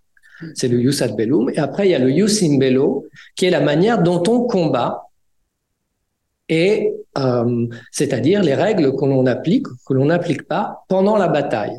La proportionnalité, notamment la distinction entre civils et combattants. Habituellement, le, les, les, deux sont disjoints, c'est-à-dire que on peut combattre une guerre juste de manière injuste, et on peut combattre une guerre injuste de manière juste. Voilà. Donc il y a une séparation entre les deux registres. Maintenant, comme les philosophes aiment bien se compliquer euh, la vie, ça c'est pour le, pour, le, pour le droit international, les deux sont disjoints. On peut euh, mener une guerre d'agression, donc injuste du point de vue du, du bellum, et en même temps se comporter comme un petit parfait soldat qui a lu les conventions de Genève. Et inversement, on peut mener une guerre juste et ensuite commettre des crimes de guerre. Dans, notre domaine des lois de la guerre, on parle toujours des alliés. Les alliés est un exemple très intéressant de gens qui ont combattu une guerre juste et en même temps, du point de vue de ad bellum irréprochable et du point de vue du imbello, bah, crime de guerre, puisque bombardement de la terreur. Et là, je rebondis sur ce que tu disais à propos des Allemands qui disaient que c'était de la terreur ben, du point de vue des philosophes non nazis et non allemands, euh, les, bombardements de Dresde et de Hambourg, c'est terror bombing. Parce que c'est une distinction entre les, bombardements euh, qui ont une intention qui est celle de détruire des cibles militaires, même si on sait qu'ils vont aussi euh, tuer des civils, et des bombardements qui tuent des civils délibérément, dont c'est l'objectif to the best of my knowledge, il me semble que certains bombardements en Allemagne ou au Japon étaient des bombardements où il fallait euh, tuer le plus grand nombre de civils pour abattre le moral des troupes à l'Est. C'est la manière très schématique dont, dans ma discipline, le, les choses sont posées. Mais disons que là, je, t'écoutais à propos de, de terreur. Enfin, il y a certaines personnes qui disent que, bah si, c'était vraiment des terror bombings. Et, euh, et donc, euh, on peut conduire une guerre juste et la conduire de manière injuste. Et de la même manière, on peut conduire une guerre injuste et appliquer certaines règles. Alors ici, ce qui est assez particulier, c'est qu'il y a donc trois cas. Suivant euh, le, cas, donc euh, l'Allemagne, le, euh, la Grande-Bretagne et, la, et, la, France. Donc, les, dans dans le cas des Britanniques, les Britanniques mènent une guerre juste et leurs civils se comportent justement. Dans le cas, euh, dans le cas allemand, euh, c'est exactement l'inverse. L'Allemagne mène une guerre injuste et ses civils euh, se comportent de manière injuste. Et dans euh, dans le cas euh, dans le cas français, alors là c'est un peu plus c'est toujours un peu la zone grise, c'est-à-dire que l'État français en collaborant euh, l'État français, quand il a été euh, attaqué, a mené une guerre juste de légitime défense, mais ensuite, en collaborant, euh, il a une collaboration injuste. Mm. Et ces civils, eh bien, toi, tu dis qu'ils se comportent plutôt justement, mais ils se comportent justement avec des personnes qui viennent les libérer. Donc, c'est mm. c'est très c'est très particulier là cette relation entre le, le ce qu'on pourrait appeler le ad bellum et, et le et le imbello. Alors, comme tu le disais, donc euh, tuer des euh, euh, par exemple, les, Allemands qui cueillent ces, soldats qui tombent du ciel, si les soldats avaient une arme, euh, il, et s'il il tuait ou lynchait les soldats armés, là, on pourrait considérer qu'ils sont en situation de légitime défense. Mm. Mais là, il semblerait que dans les cas de figure que tu montres, ils sont désarmés. Donc, en effet, tuer un soldat désarmé euh, est un crime. Mais alors, est-ce un crime de guerre ou un crime tout court? C'est ça la question. Et ça, c'est pas clair. Euh, bah, disons qu'en tout cas, c'est une question qui serait soulevée d'un point de vue normatif, parce que un, le, crime de guerre est commis habituellement, euh, enfin, un crime de guerre euh, est commis par un soldat. Et euh, parce que tu parlais des conventions de Genève, mais là, ce sont des civils. Les conventions de Genève ne s'appliquent pas pour traiter du comportement de civils. Mais ce civil tue quelqu'un qui est qui est armé. Quel est le statut qui doit s'appliquer? Alors évidemment, dans ta discipline et dans le domaine auquel je participe, les, finalement, les finalités ne sont pas les mêmes parce que toi, tu vas, t'intéresser à ce que les gens font, pas nécessairement à ce qu'ils devraient faire. Mais ça, ça, ça, c'est-à-dire à, savoir quel régime normatif devrait s'appliquer. Une question normative qui qui, qui est très intéressante, c'est de savoir est-ce que l'on considère que cet Allemand devient un combattant parce qu'il porte des armes, habituellement, dans le, droit, droit international humanitaire, on considère que un civil qui porte des armes n'est plus considéré comme un civil et donc il peut être tué. Mais ensuite, un civil qui euh, porte des armes et qui utilise ces armes, lorsqu'il est capturé, quel est son, le régime normatif qui s'applique? C'est toute la question que les Américains euh, euh, dont les Américains ont eu beaucoup de mal à se dépaître, et ils ont inventé le statut de unlawful combatant. Là, si on raisonnait en termes voisins de ceux qu'on utilise aujourd'hui, ces, euh, ces civils allemands seraient des unlawful combatants. En tout cas, c'est une catégorie qui serait, enfin, on parlerait de cette catégorie-là. Mm. Sinon, on considère que c'est des crimes de droit, de droit commun. C'est la, même question qui va se poser avec euh, les, combattants du, Hamas en Israël, etc. Quel, régime normatif va s'appliquer euh, si ils sont, enfin pour ceux qui sont euh, qui sont capturés? Alors après, il y a tout un débat aussi, enfin, dans le domaine de critical legal theory sur la, résistance civile. Quel est le, là aussi, est-ce que l'on peut considérer qu'il y a une résistance civile? Et à ce moment-là, quels seraient les droits qui seraient donnés à ces résistances euh, civiles? Quel serait le statut qui s'appliquerait, euh, qui s'appliquerait à eux? Euh, donc cette, cette, cette, cette, idée de repolitiser le civil, elle est vraiment au cœur de beaucoup de, de, de beaucoup de débats euh, euh, contemporains.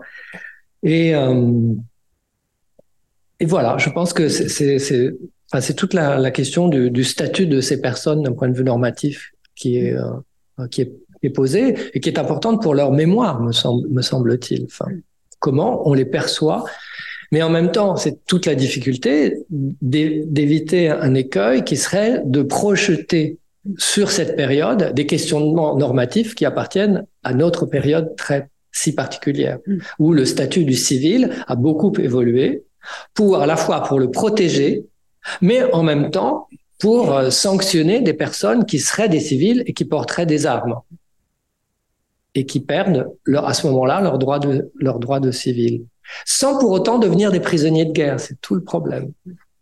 C'est une sorte de jeu à trois. Voilà, je te, je te remercie beaucoup. Merci beaucoup. Je vois que j'ai des lectures à faire. Merci beaucoup. Alors, je suis en train de, de m'interroger depuis tout à l'heure euh, pour essayer de dire d'où je parle, parce que je suis ni historien, ni philosophe de la guerre. Je suis simplement un, politiste qui a beaucoup travaillé sur la réconciliation franco-allemande. Mais je vais aller un peu plus loin. Je, suis aussi un franco-allemand. Voilà. Et j'ai, été, euh, été bercé dans, dans toute ma vie, euh, notamment euh, d'enfant, par les mémoires de la guerre. Et, c'est intéressant parce que c'est ça, ça, me, ça me revient aujourd'hui comme, comme source d'interrogation très, très très profonde. Je profite du grand âge de ma mère qui a 98 ans pour la faire parler, alors que finalement elle a toujours pas mal refusé et résisté. Et tout ça m'évoque me, donc un certain nombre de, de réflexions euh, euh personnelles. Euh, D'abord, félicitations Claire pour le pour le livre. Euh, C'était quand même très difficile de tenir à la fois euh, ce pari de d'analyser le sauvetage et le crime de guerre, c'est-à-dire en, fonction des, pays. Vous avez réussi à à faire euh, à faire les deux. Et tout à l'heure, j'étais rassuré quand j'ai entendu euh, notre collègue historien dire qu'il n'avait pas entendu parler des lynchages, parce que moi aussi, j'en avais jamais entendu parler. J'avais, j'ai entendu parler du sauvetage des aviateurs par les résistants français, notamment. Ça, j'en avais entendu parler. Mais l'autre histoire, jamais, jamais, jamais.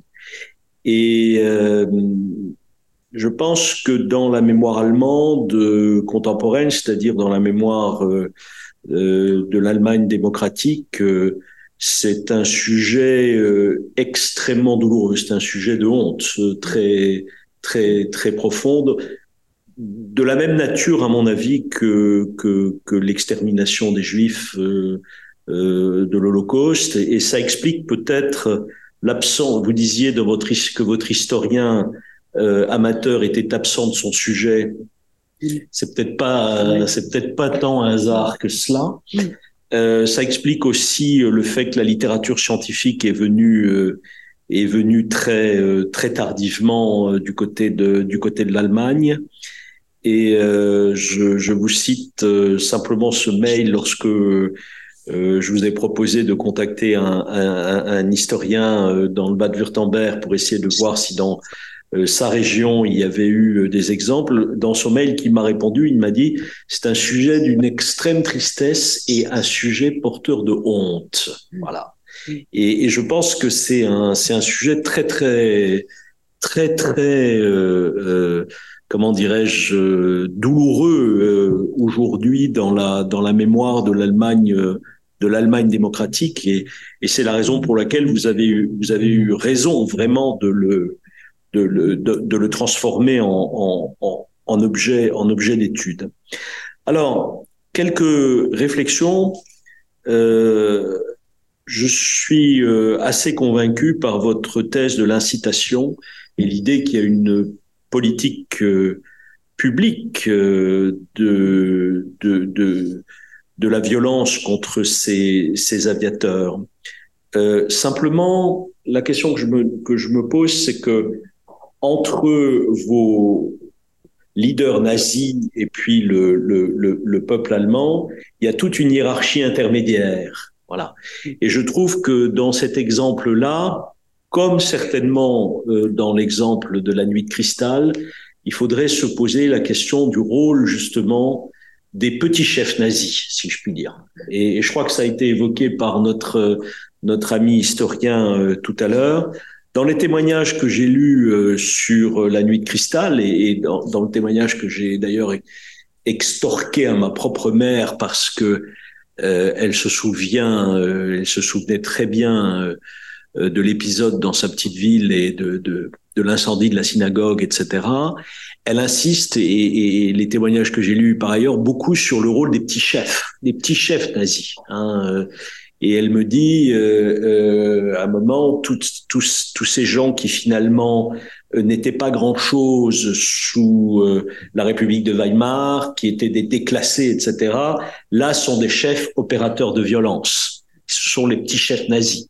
Et, et je trouve que dans votre dans votre exemple là, vous devriez vous devriez vous poser justement la question du rôle qu'a joué euh, tout cet encadrement euh, local du parti, etc. C'est une, question pour moi euh, très, très importante. Deuxièmement, dans, votre question méthodologique sur l'adhésion complète ou pas à l'idéologie, et vous avez raison de, poser, cette question. Car euh, je suis plutôt convaincu que l'adhésion a été euh, très très très très massive, mais il y a des catégories là aussi. Et euh, il y a une catégorie qui personnellement m'intrigue beaucoup, c'est la catégorie de ceux qui, sans être les opérateurs, laissent faire. Vous voyez le, le voilà. Et c'est c'est ceux qui laissent faire aussi sont ceux qui ont eu euh, qui ont eu, à mon avis, à essuyer une très forte culpabilité après la, après la Seconde Guerre mondiale, notamment euh, pour ceux qui avaient des sentiments religieux, les catholiques, par exemple dans le sud de l'Allemagne, les catholiques du Zentrum, euh, qui étaient plutôt euh, d'ailleurs euh, euh, l'orientation un peu politique de ma de ma famille, petit bourgeois catholique, euh, ces gens-là n'étaient pas naturellement enclins à soutenir les nazis, et pourtant ils ont complètement laissé faire. Ils ont tout laissé faire, y compris le, le, le départ de leurs voisins juifs avec lesquels euh, ils ont vécu euh, des décennies et des décennies. Ils, n'ont rien fait contre. Ils n'ont rien fait contre. Et donc ça aussi, c'est une une question que j'aimerais euh, peut-être vous, vous inciter à, poser, c'est ceux qui finalement, pris alors soit par l'idéologie, soit par la peur, dans le fond, laissent faire les opérateurs de la violence. Le troisième point sur la, propagande, euh, je trouve que ce que vous dites sur le tournant de 1943 est, est, est, vraiment euh, très très parlant parce que en gros ce que vous ce que vous nous dites à partir du moment où on considère euh, euh, les aviateurs en les qualifiant de nègres, de juifs, etc., c'est que là, on est, on est décidé à les exterminer, en quelque sorte. On est décidé à les exterminer. Voilà. Et, euh, et, je trouve que ça, c'est, quelque chose de, de, de, de, de très fort, à mon avis, sur lequel vous devriez euh, vraiment euh, essayer de, de, de continuer. Mais c'est sûr que, bon, j'ai pas besoin d'insister sur euh, ce que représentait le juif dans la dans l'idéologie nazie. Le noir aussi était, et vous savez que en zone d'occupation française, par exemple, lorsque les tirailleurs sénégalais sont arrivés en 1945, mais aussi les goumiers marocains, qui étaient donc bronzés, il y a eu une espèce de terreur de la population. Les sous-hommes subitement euh, revenaient avec l'armée française et allaient, euh, allaient nous régler notre, notre, notre compte. Je pense qu'au final, d'ailleurs, il y a eu euh, beaucoup moins d'affaires euh, de viol, etc., que dans les zones d'occupation euh, soviétique avec l'armée avec l'armée rouge.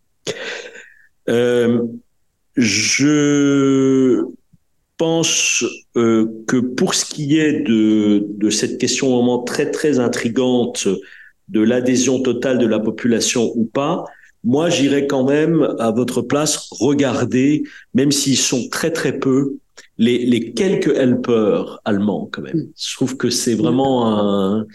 il faudrait regarder ça. Euh, pourquoi cela Hein? Et, et, et, voilà, voilà. Pourquoi, pourquoi, pourquoi cela ont, on, on, on, finalement euh, euh, réussi, dans le fond, à échapper au modèle de la culture euh, barbare, quoi, de la barbarie. Hein, euh, voilà. Et je terminerai en disant, euh, ça c'est plutôt, alors là, euh, le, le, politologue, euh, c'est marrant parce que je, jamais dans un travail de sciences sociales, je me poserai la question de savoir euh, et si l'histoire avait été différente. Et, et, et, et c'est marrant que vous vous posiez cette question euh, à propos des de, de de l'horizon éventuel de la victoire nazie. Je trouve ça très très intrigant. Hein. Alors là, du point de vue des des, des sciences sociales, pourquoi vous avez éprouvé, vous avez éprouvé en tant qu'historienne, en le besoin de vous dire et si les nazis avaient gagné? Vous voyez ce que je veux dire? Euh, Il se trouve que euh, moi, j'aurais tendance à, à, à, considérer mon travail toujours en, par, par rapport à ce qui s'est passé, vous voyez. Mais vous, vous, vous, avez, vous éprouvez le besoin de vous dire est-ce est qu'on aurait eu une situation différente euh, euh, si, voilà. Et c'est assez. Euh, je sais pas si les historiens font ça souvent, mais c'est pour moi en tant que, spécialiste de sciences sociales, ça m'intrigue. Voilà, donc j'ai envie de vous poser cette cette question pour pour terminer. et je m'arrête là. Bon, merci beaucoup, euh, Christian. Euh, juste un instant, on vous donne la parole donc pour répondre. et après, il est, euh, il est 18 heures, donc on a encore un petit peu de temps. Et après, peut-être aux personnes en ligne aussi, soit vous écrivez les questions peut-être dans le chat, soit vous levez le, la main et on passera la parole à la salle aussi. Oui. Oui, non, je vais pas parler trop longtemps pour que d'autres puissent intervenir. Donc, euh, euh, merci beaucoup pour euh, pour ces interventions.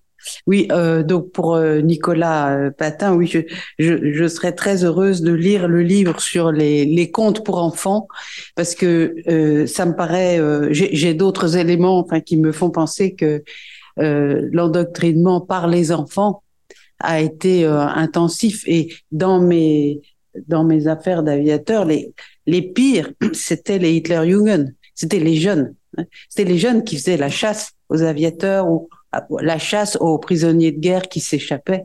C'était les prisonniers de guerre avaient même une échelle dans le, le danger, une échelle de la population dans le danger. Le mieux, c'était les vieux, parce que les vieux avaient connu autre chose que le nazisme et ils disaient rien, ils faisaient semblant de pas remarquer. Et les pires, c'était les jeunes. Les mineurs, oui. Oui, les, oui, oui, les mineurs, les enfants, les enfants qui courent derrière en disant euh, regardez, regardez.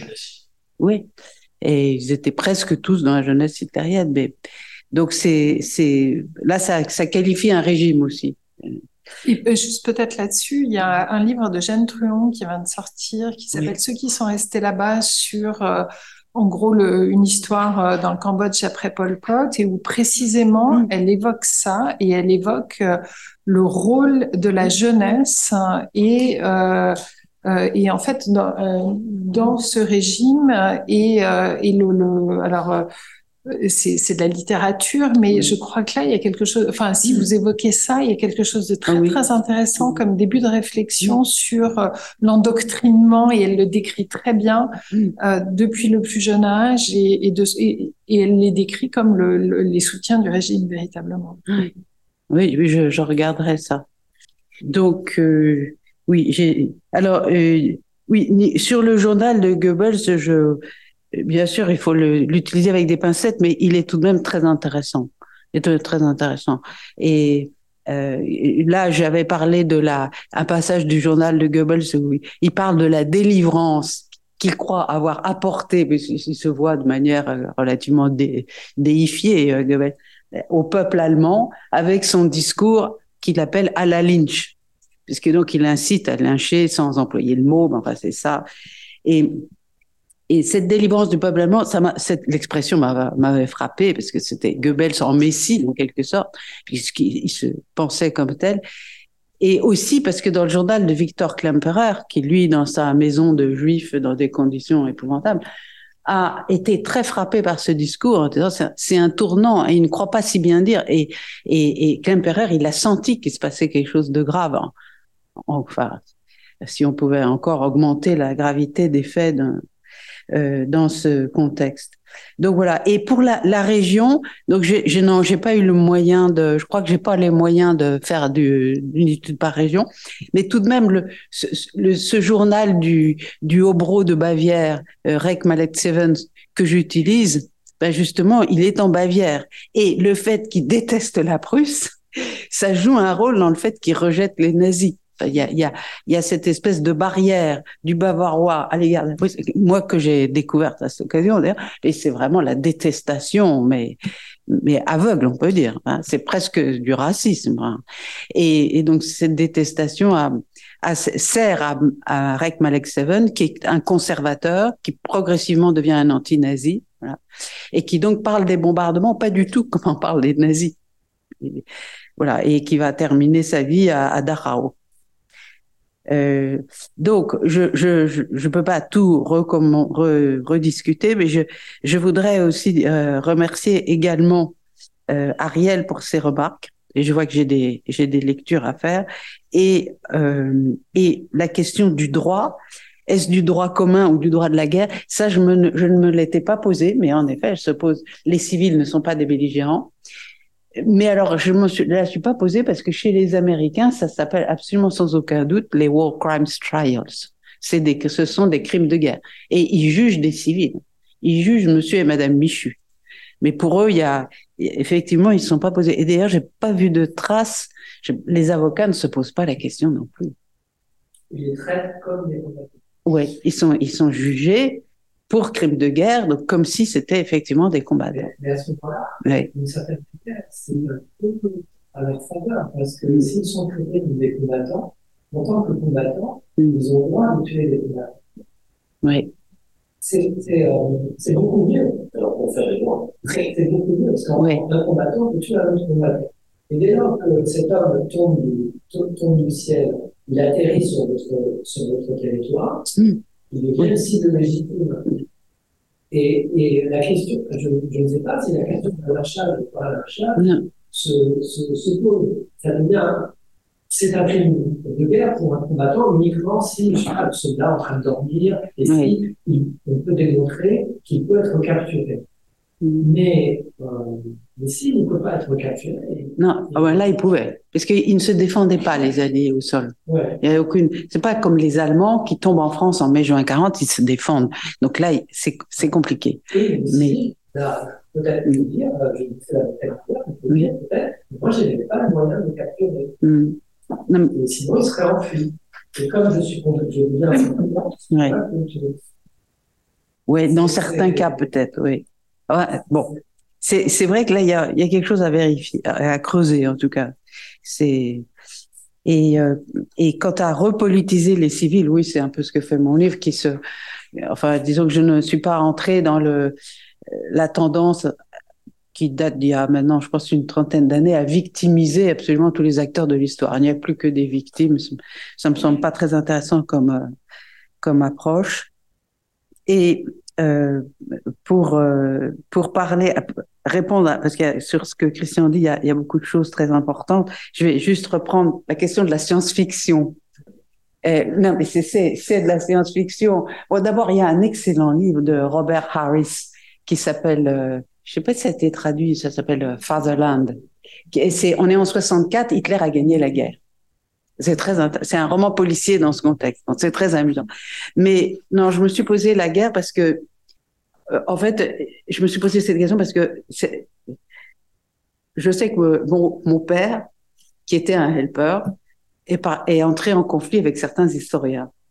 Et notamment avec un historien qui lui donnait l'impression de minimiser ce qu'était le régime nazi. Et je m'avais raconté cette anecdote m'a dit, mais ton collègue, alors je ne pas le je précise pas le qualificatif, mais je lui ai dit quand même à la fin, je lui ai dit, mais est-ce que vous croyez, si Hitler avait gagné la guerre, qu'il aurait ouvert et libéré les pensionnaires des camps de concentration et, et, et je trouve que c'était quand même une question qui fait réfléchir. Qu'est-ce qui se serait passé si Hitler avait gagné la guerre? Pour, il y avait encore des centaines de milliers euh, sans parler des prisonniers de guerre, de civils, qu'est-ce qui serait devenu aux mains des nazis? Et, donc, je me suis posé cette question parce que cette histoire de l'Allemagne nazie, c'est une histoire inachevée. Les lynchages sont de plus en plus nombreux, mais ça n'allait pas cesser. On était dans un dans un processus euh, en spirale dont on ne, je crois qu'on ne voyait pas la fin. Et euh, et donc voilà, voilà ce que je, ce que je voulais dire. Mais je, pense qu'on peut peut-être passer la parole.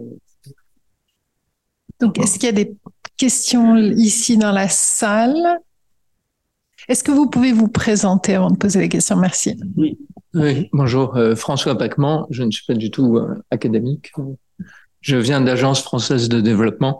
Et d'ailleurs, euh, une des motivations pour moi de venir ici, c'est que nous étions la Banque de la France libre et que nous avions sur nos billets de banque une femme dont euh, Edmund Dulac, qui l'avait dessiné, ne savait pas que c'était une helper. Euh, ça se voit pas trop parce que j'oublie son nom, mais à la Libération. Léa quelque chose. Oui, tu avais écrit une vignette sur elle dans le catalogue sur l'exposition Les artistes en guerre.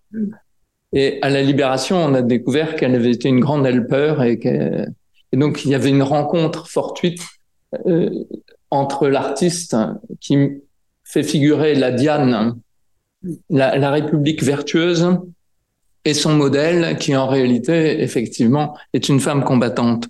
Mais je voulais juste faire deux toutes petites observations. La première, c'est le paradoxe micro-macro. Euh, nous sommes beaucoup des économistes parce qu'on est une institution financière. Et donc, c'est quelque chose qu'on voit assez régulièrement. Mais curieusement, on est assez désinhibé vis-à-vis de cela, et on se dit que dès qu'il y a des traces, ça a du sens.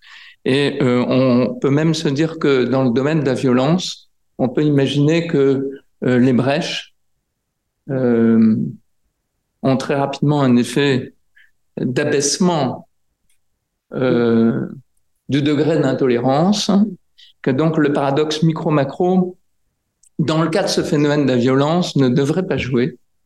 Parce que justement, dès lors qu'il y a des brèches qui se font, c'est tout un édifice qui se fissure. Et donc, dans ce cas très précis, philosophiquement, mais je suis navré, je ne suis pas de votre art, euh, est-ce que justement la question ne devrait pas ne pas se poser hmm. en, épistémologie? Et, et d'où euh, une toute petite autre observation, c'est en tant que participant du service public, euh, on définit souvent l'État par le monopole de la violence euh, qu'est-ce qu'un État qui délègue par des incitations, comme tu as très bien dit, euh, le monopole de la violence des civils pour leur permettre peut-être d'assouvir une euh, toute sorte de réaction qu'on peut bien comprendre après un bombardement. Enfin, j'ai été sous des bombardements enfants, mais ça m'a pas rendu euh, plus énervé que ça après les pilotes. mais bon, et, et je, je, me dis inversement, est-ce que, en quoi est-ce qu'un État en guerre peut imaginer qu'il se renforce en déléguant cette violence? Euh, Voilà, c'est un point que vous aviez soulevé, monsieur. Hein. Je ne le reformule pas exactement comme vous, mais je me, voilà, il y a une dialectique sur en quoi l'État est-il plus fort hein, dans ces circonstances en déléguant la violence et en faisant participer tout le monde de cette violence d'une façon que ça produise l'adhésion. Est-ce que vous voulez répondre ou est-ce qu'on prend peut-être aussi la question de Nadège Ragaru euh, Je vois on peut peut-être prendre la question de Nadège, hein. répondre à l'un puis à l'autre. Nadège, euh, la parole est à toi. Merci infiniment. Bonjour, je suis confuse de ne pas pouvoir mettre la caméra, mais je suis dans le noir, n'ayant pas d'électricité. Et donc, il vaut mieux que vous voyez photographie. Merci infiniment à Claire pour la, joie de lire ce livre. J'ai énormément appris. Je trouve le sujet absolument passionnant. Euh, et j'aurais en fait euh, trois questions. Euh, la première, il y a ces hommes qui tombent du ciel. Je me demande ce que signifiait tomber du ciel, voir euh, des aviateurs euh, euh, parachutés en, en, 1941, 42, 43, 44, au regard de ce serait une perception contemporaine des, des avions, des formes de violence venant de l'air. y a-t-il quelque chose qu'on devrait historiciser? Il y a des moments où tu parles et tu mets côte à côte les violences envers les aviateurs, envers les travailleurs forcés, envers les déportés. Et en fait, peut-on ou non définir une singularité dans les formes de réception violente de ces trois catégories. La deuxième question, c'est, tu évoques très très finement les évolutions entre 1942, 43, 44 dans le champ politique, dans le système décisionnel, et puis aussi avec l'intensification des bombardements, avec également le choc que représente pour les élites la bataille de Stalingrad, mais je me demandais s'il n'y aurait pas d'autres paramètres de perception de l'évolution de la guerre à l'intérieur des petites villes, des petits bourgs, des villages. Euh, quel est leur sentiment de ce qui fait guerre euh, et de ce qui se transforme dans la guerre, dans les risques de perdre la guerre ou dans éventuellement une crise économique ou dans éventuellement euh, des retours d'informations sur des hommes qui seraient morts? Euh, je n'ai pas une vision plus plus large. Euh, ce qui conduit à la, troisième question qui en fait a deux branches. c'est passionnant lorsque tu parles des femmes, des femmes qui crient parce qu'en fait elles n'ont pas beaucoup d'autres moyens de, de, force et d'expression de violence. Je me demandais si on pouvait faire une sorte de sociologie de qui est resté. Finalement, 1943-44, qui demeurent dans une ville allemande. Est-ce que la plupart des hommes en âge de combattre sont partis sur le front? Y en a-t-il encore qui soient chez eux? Euh, Et euh, on voit dans ce que tu nous dis qu'on a donc euh, l'équivalent de maire, on a des gendarmes, des policiers, euh, on a des membres de la Gestapo, mais finalement, pourrait-on dessiner un ensemble des présents et des absents et une transformation du tissu social qui déboucherait sur des réordonnancements des hiérarchies sociales, politiques, symboliques, et donc des pouvoirs d'agir, et éventuellement d'ailleurs des revanches de ceux qui étaient des petits, qui n'avaient pas eu une marge d'influence, y compris sous les débuts du stalinisme, qui acquéreraient cette démarche, cette capacité-là en fin de parcours. Et la deuxième branche qui est corrélée, c'est que tu suggères, tout en disant qu'il convient de la nuancer, un contraste, voire des rivalités entre les mondes de l'armée, ceux de la police, euh, ceux d'univers civil non directement impliqués dans l'exercice d'un pouvoir Et ne voit-on pas, de fait, par traitement interposé des avateurs qui sont tombés, un peu de ces concurrences internes à la société allemande également se jouer? Intéressant, c'est difficile. Bonne question. Donc je, je réponds à, à François et Nadège. Alors, euh, François, qu'est-ce qu'un État qui délègue sa violence? Alors, moi, j'ai une comparaison qui me vient, qui m'est venue à l'esprit. Je crois que je ne l'ai pas écrit, je ne l'ai pas écrite parce que c'est un peu paradoxal. De même que mes idées de science-fiction, je ne crois pas les avoir écrites dans l'ouvrage. Euh, mais il y a un parallèle à faire entre le nazisme et le maoïsme. Et l'idée, c'est de d'impliquer la population toujours plus avant pour la rendre encore plus nazie, encore plus révolutionnaire, et, et donc notamment de l'impliquer dans la violence. Euh, et moi, ça, ça, fait penser un peu au système euh, révolution culturelle euh, de, de, Mao. Probablement, il y a d'autres régimes, euh, et parce que là, euh, il y, a, y, a, une volonté. Le nazisme est aussi une forme de populisme et recherche le soutien du peuple. Et euh, c'est et du peuple à rien, bien sûr. Et, et, et donc, je, je, ce n'est pas c'est pas un système soviétique. Voilà, c'est autre chose. Et, et c'est comme ça que je les, les, que l'État délègue sa violence, c'était nouveau parce que la Kristallnacht, justement, euh, euh, ça avait donné lieu à des critiques à l'époque et, et les nazis avaient pensé pour ça que au moment des déportations de juifs, tout se passait dans l'ordre. Il n'y avait, pas, il y avait pas de violence apparente. Euh, donc l'État nazi avait pris la leçon de, des désordres et des inconvénients du désordre visible. Mais là, ils ont les mêmes dignitaires ont repris, ont changé de position. Ils ont pris le risque de déclencher la violence. Et euh, je crois par besoin d'un soutien populaire et que le soutien soit visible. C'est une façon de, de s'assurer ce, ce soutien. Euh, et alors, pour, euh, pour répondre à, à Nadège, je, vais dire deux choses. D'abord, c'est très juste, c'est très bien, de, je ne l'ai pas fait, et de se poser la question, qu'est-ce que veut dire tomber du ciel en 1940-45 Ça n'est pas la même chose qu'aujourd'hui. Parce que les avions, c'était nouveau, le parachute, c'était encore plus nouveau que l'avion, tout était nouveau. C'était une très haute technologie d'ailleurs très coûteuse. Et euh, il y avait une fascination pour l'aviation dans, de, dans tous les pays. De, en général, c'était assez genré, c'était surtout les petits garçons, euh, mais les jeunes hommes, les hommes, c'était c'était euh, quelque chose d'extrêmement prestigieux. Et donc, par exemple, en France, il y a aussi euh, cet aspect-là dans l'accueil des aviateurs en France. Il y a aussi le fait que les, pour être aviateur, il faut être très instruit, surtout si on est pilote. Et donc, il y a un phénomène de classe sociale. Globalement parlant, les aviateurs sont d'un niveau d'éducation supérieur aux populations qui les recueillent. Et donc, ce, ce, ce, décalage peut jouer en leur faveur, mais en Allemagne, ça joue en leur défaveur. Parce que justement, ça suscite une, euh, comment dire, une acrimonie, une, agressivité euh, supérieure. Et euh, l'autre question, c'est qu'est-ce qui reste au, au village euh, en 43-45 Effectivement, il reste les hommes trop âgés pour être euh, sur le front, Donc il y a une surreprésentation de la population âgée, une surreprésentation féminine aussi évidemment, et donc une surreprésentation statistique des enfants. Donc c'est une c'est une population euh, inhabituelle euh, dans laquelle ceux qui sont restés qui doivent être plus ou moins pointés du doigt parce que ils sont pas sur le front et notamment sur le front russe, ils sont, ils sont enviés, en quelque sorte. Et peut-être qu'il y a de, leur part un phénomène de renchérissement. Ils veulent se montrer encore plus violents euh, du fait qu'on leur reproche plus ou moins d'être, euh, d'avoir la chance de n'avoir pas été euh, envoyés sur le front. Ça, c'est, c'est possible. Dans les agresseurs, quelquefois, j'ai, alors j'ai, j'ai, si quelquefois j'ai des soldats, euh, donc ils sont pas sur le front puisqu'ils sont là, et souvent ils sont en permission aussi. Ils peuvent être là par hasard. Enfin, ils sont en permission. Et euh, sinon, euh, la police laisse faire très clairement.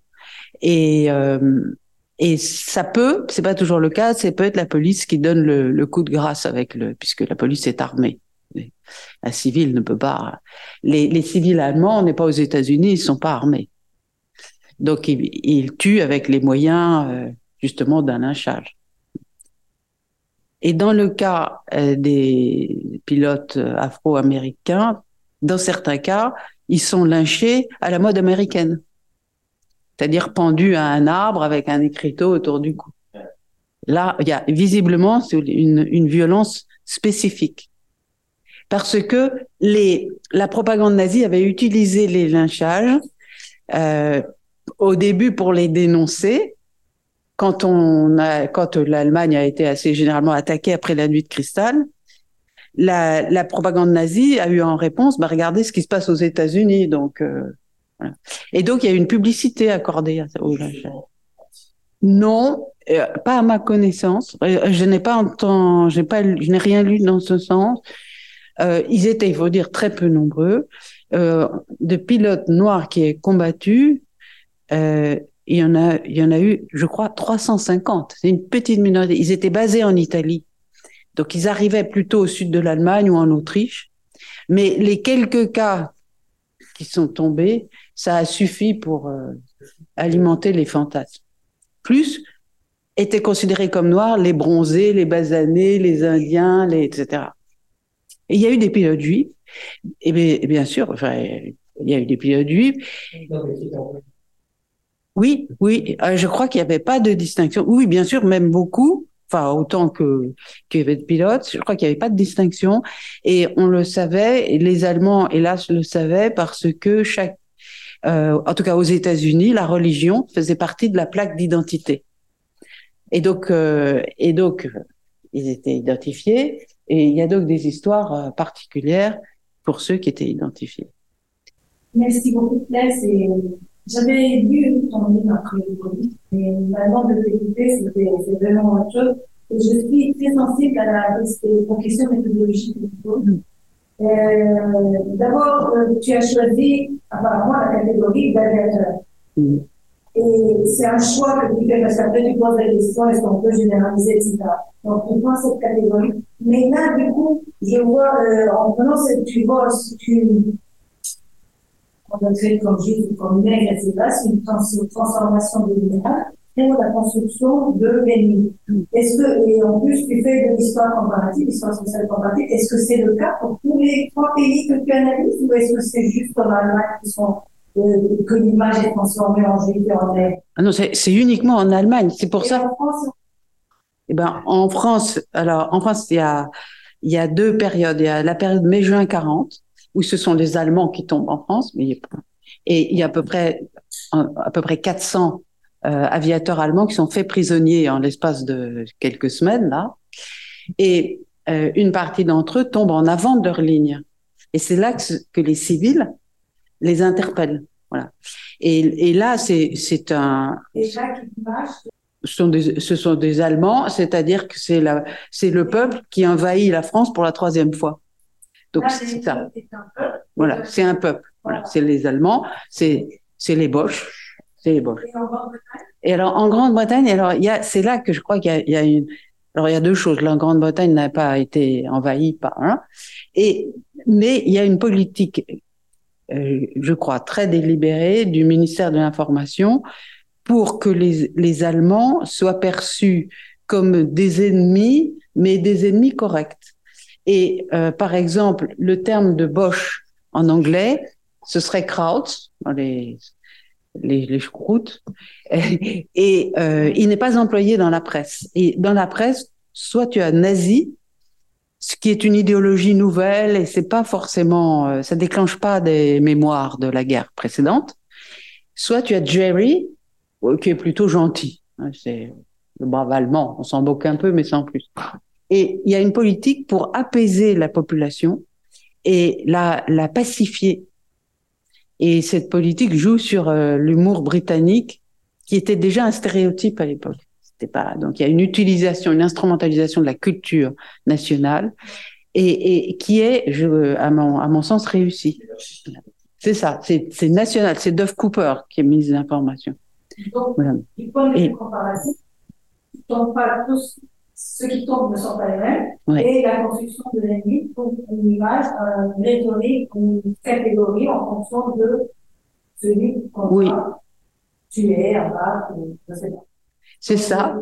Mais en même temps, cette construction de l'image, elle, elle, elle fonctionne dans les pays souverains, c'est-à-dire en Angleterre, en Allemagne, mais en France occupée, en période de la France occupée, ça ne fonctionne pas. Parce que l'image, l'image du pilote juif, pour qualifier les alliés, ça, ça ne prend pas du tout.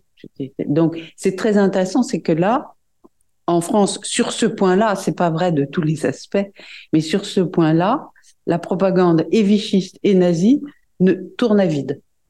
Tu vois. Le- le- les alliés restent les alliés de 40. Et ils sont cachés alors que la peine de mort est affichée partout. Donc c'est un acte tout à fait euh, résistant.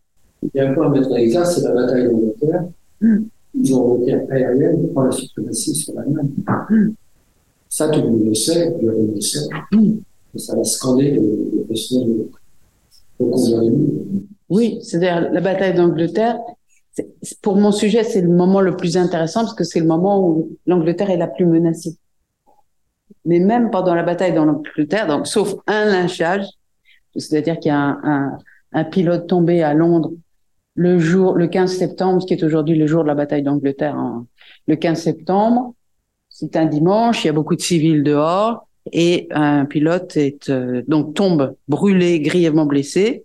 Et il y a encore des civils pour lui donner des coups de tison. Enfin, on ne sait pas. Les, les- les petits rapports que j'ai, très brefs, euh, attestent qu'il y a eu violence, mais je, je n'ai pas trop de détails parce qu'il faut tenir compte de la misogynie de l'époque. Donc, ces soldats qui font des petits rapports imputent la violence aux femmes. Bon, je, je veux bien, enfin, je veux bien. Euh, merci beaucoup. Euh, Nicolas Patin, est-ce que vous voulez encore ajouter quelque chose en tant que...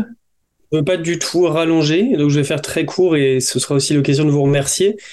Euh, deux choses, je, me souviens de l'anecdote que vous racontez dans le livre, Claire Andrieux, sur euh, ils baissent le pantalon des aviateurs pour voir s'ils sont circoncis voir s'ils sont juifs. Et ça, c'est exactement, il y avait deux ou trois manières pour les Polonais qui aidaient les nazis, pour ceux qui aidaient les nazis à détecter les juifs. Soit ils les emmenaient à la messe pour voir s'ils connaissaient, ils savaient chanter euh, les, les, les, les, chansons catholiques, soit ils leur baissaient le pantalon. Euh, et et c'est vrai que ça m'interroge parce que nous, on est, je dis nous, les chercheurs sur le nazisme, on est habitués à dire bon voilà, il y a un espace de violence terrible qui est euh, l'Est, la Pologne, la Biélorussie, l'Ukraine. Et là, c'est typiquement une action euh, qui se retrouve dans les deux espaces. Donc c'est, je trouve ça terrible et je, vais continuer à, y réfléchir.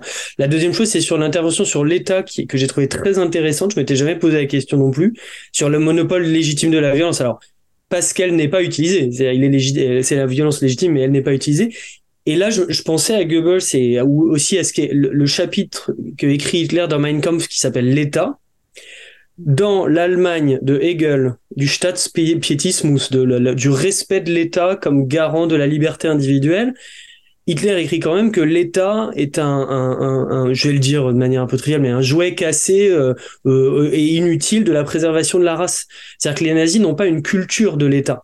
Et donc, du point de vue de Goebbels, ça m'étonne pas du tout euh, que, alors, et, et ce que vous écrivez dans le livre est très vrai. Ils veulent une communauté raciale organique capable d'exercer la violence. Alors, je pense qu'il faut pas aller trop loin là-dedans. C'est-à-dire qu'il y a vraiment aussi, vous le dites bien, un management. Ils veulent faire réadhérer euh, les Allemands à leur politique à un moment où il y a énormément de doutes. Alors là-dessus, Kershaw, je suis d'accord avec vous que la fin, là, le livre de Kershaw est pas bon mais son séquençage chronologique est pas mal sur ces aspects-là. Goebbels comprend que là, ils sont en train de perdre une partie de l'opinion.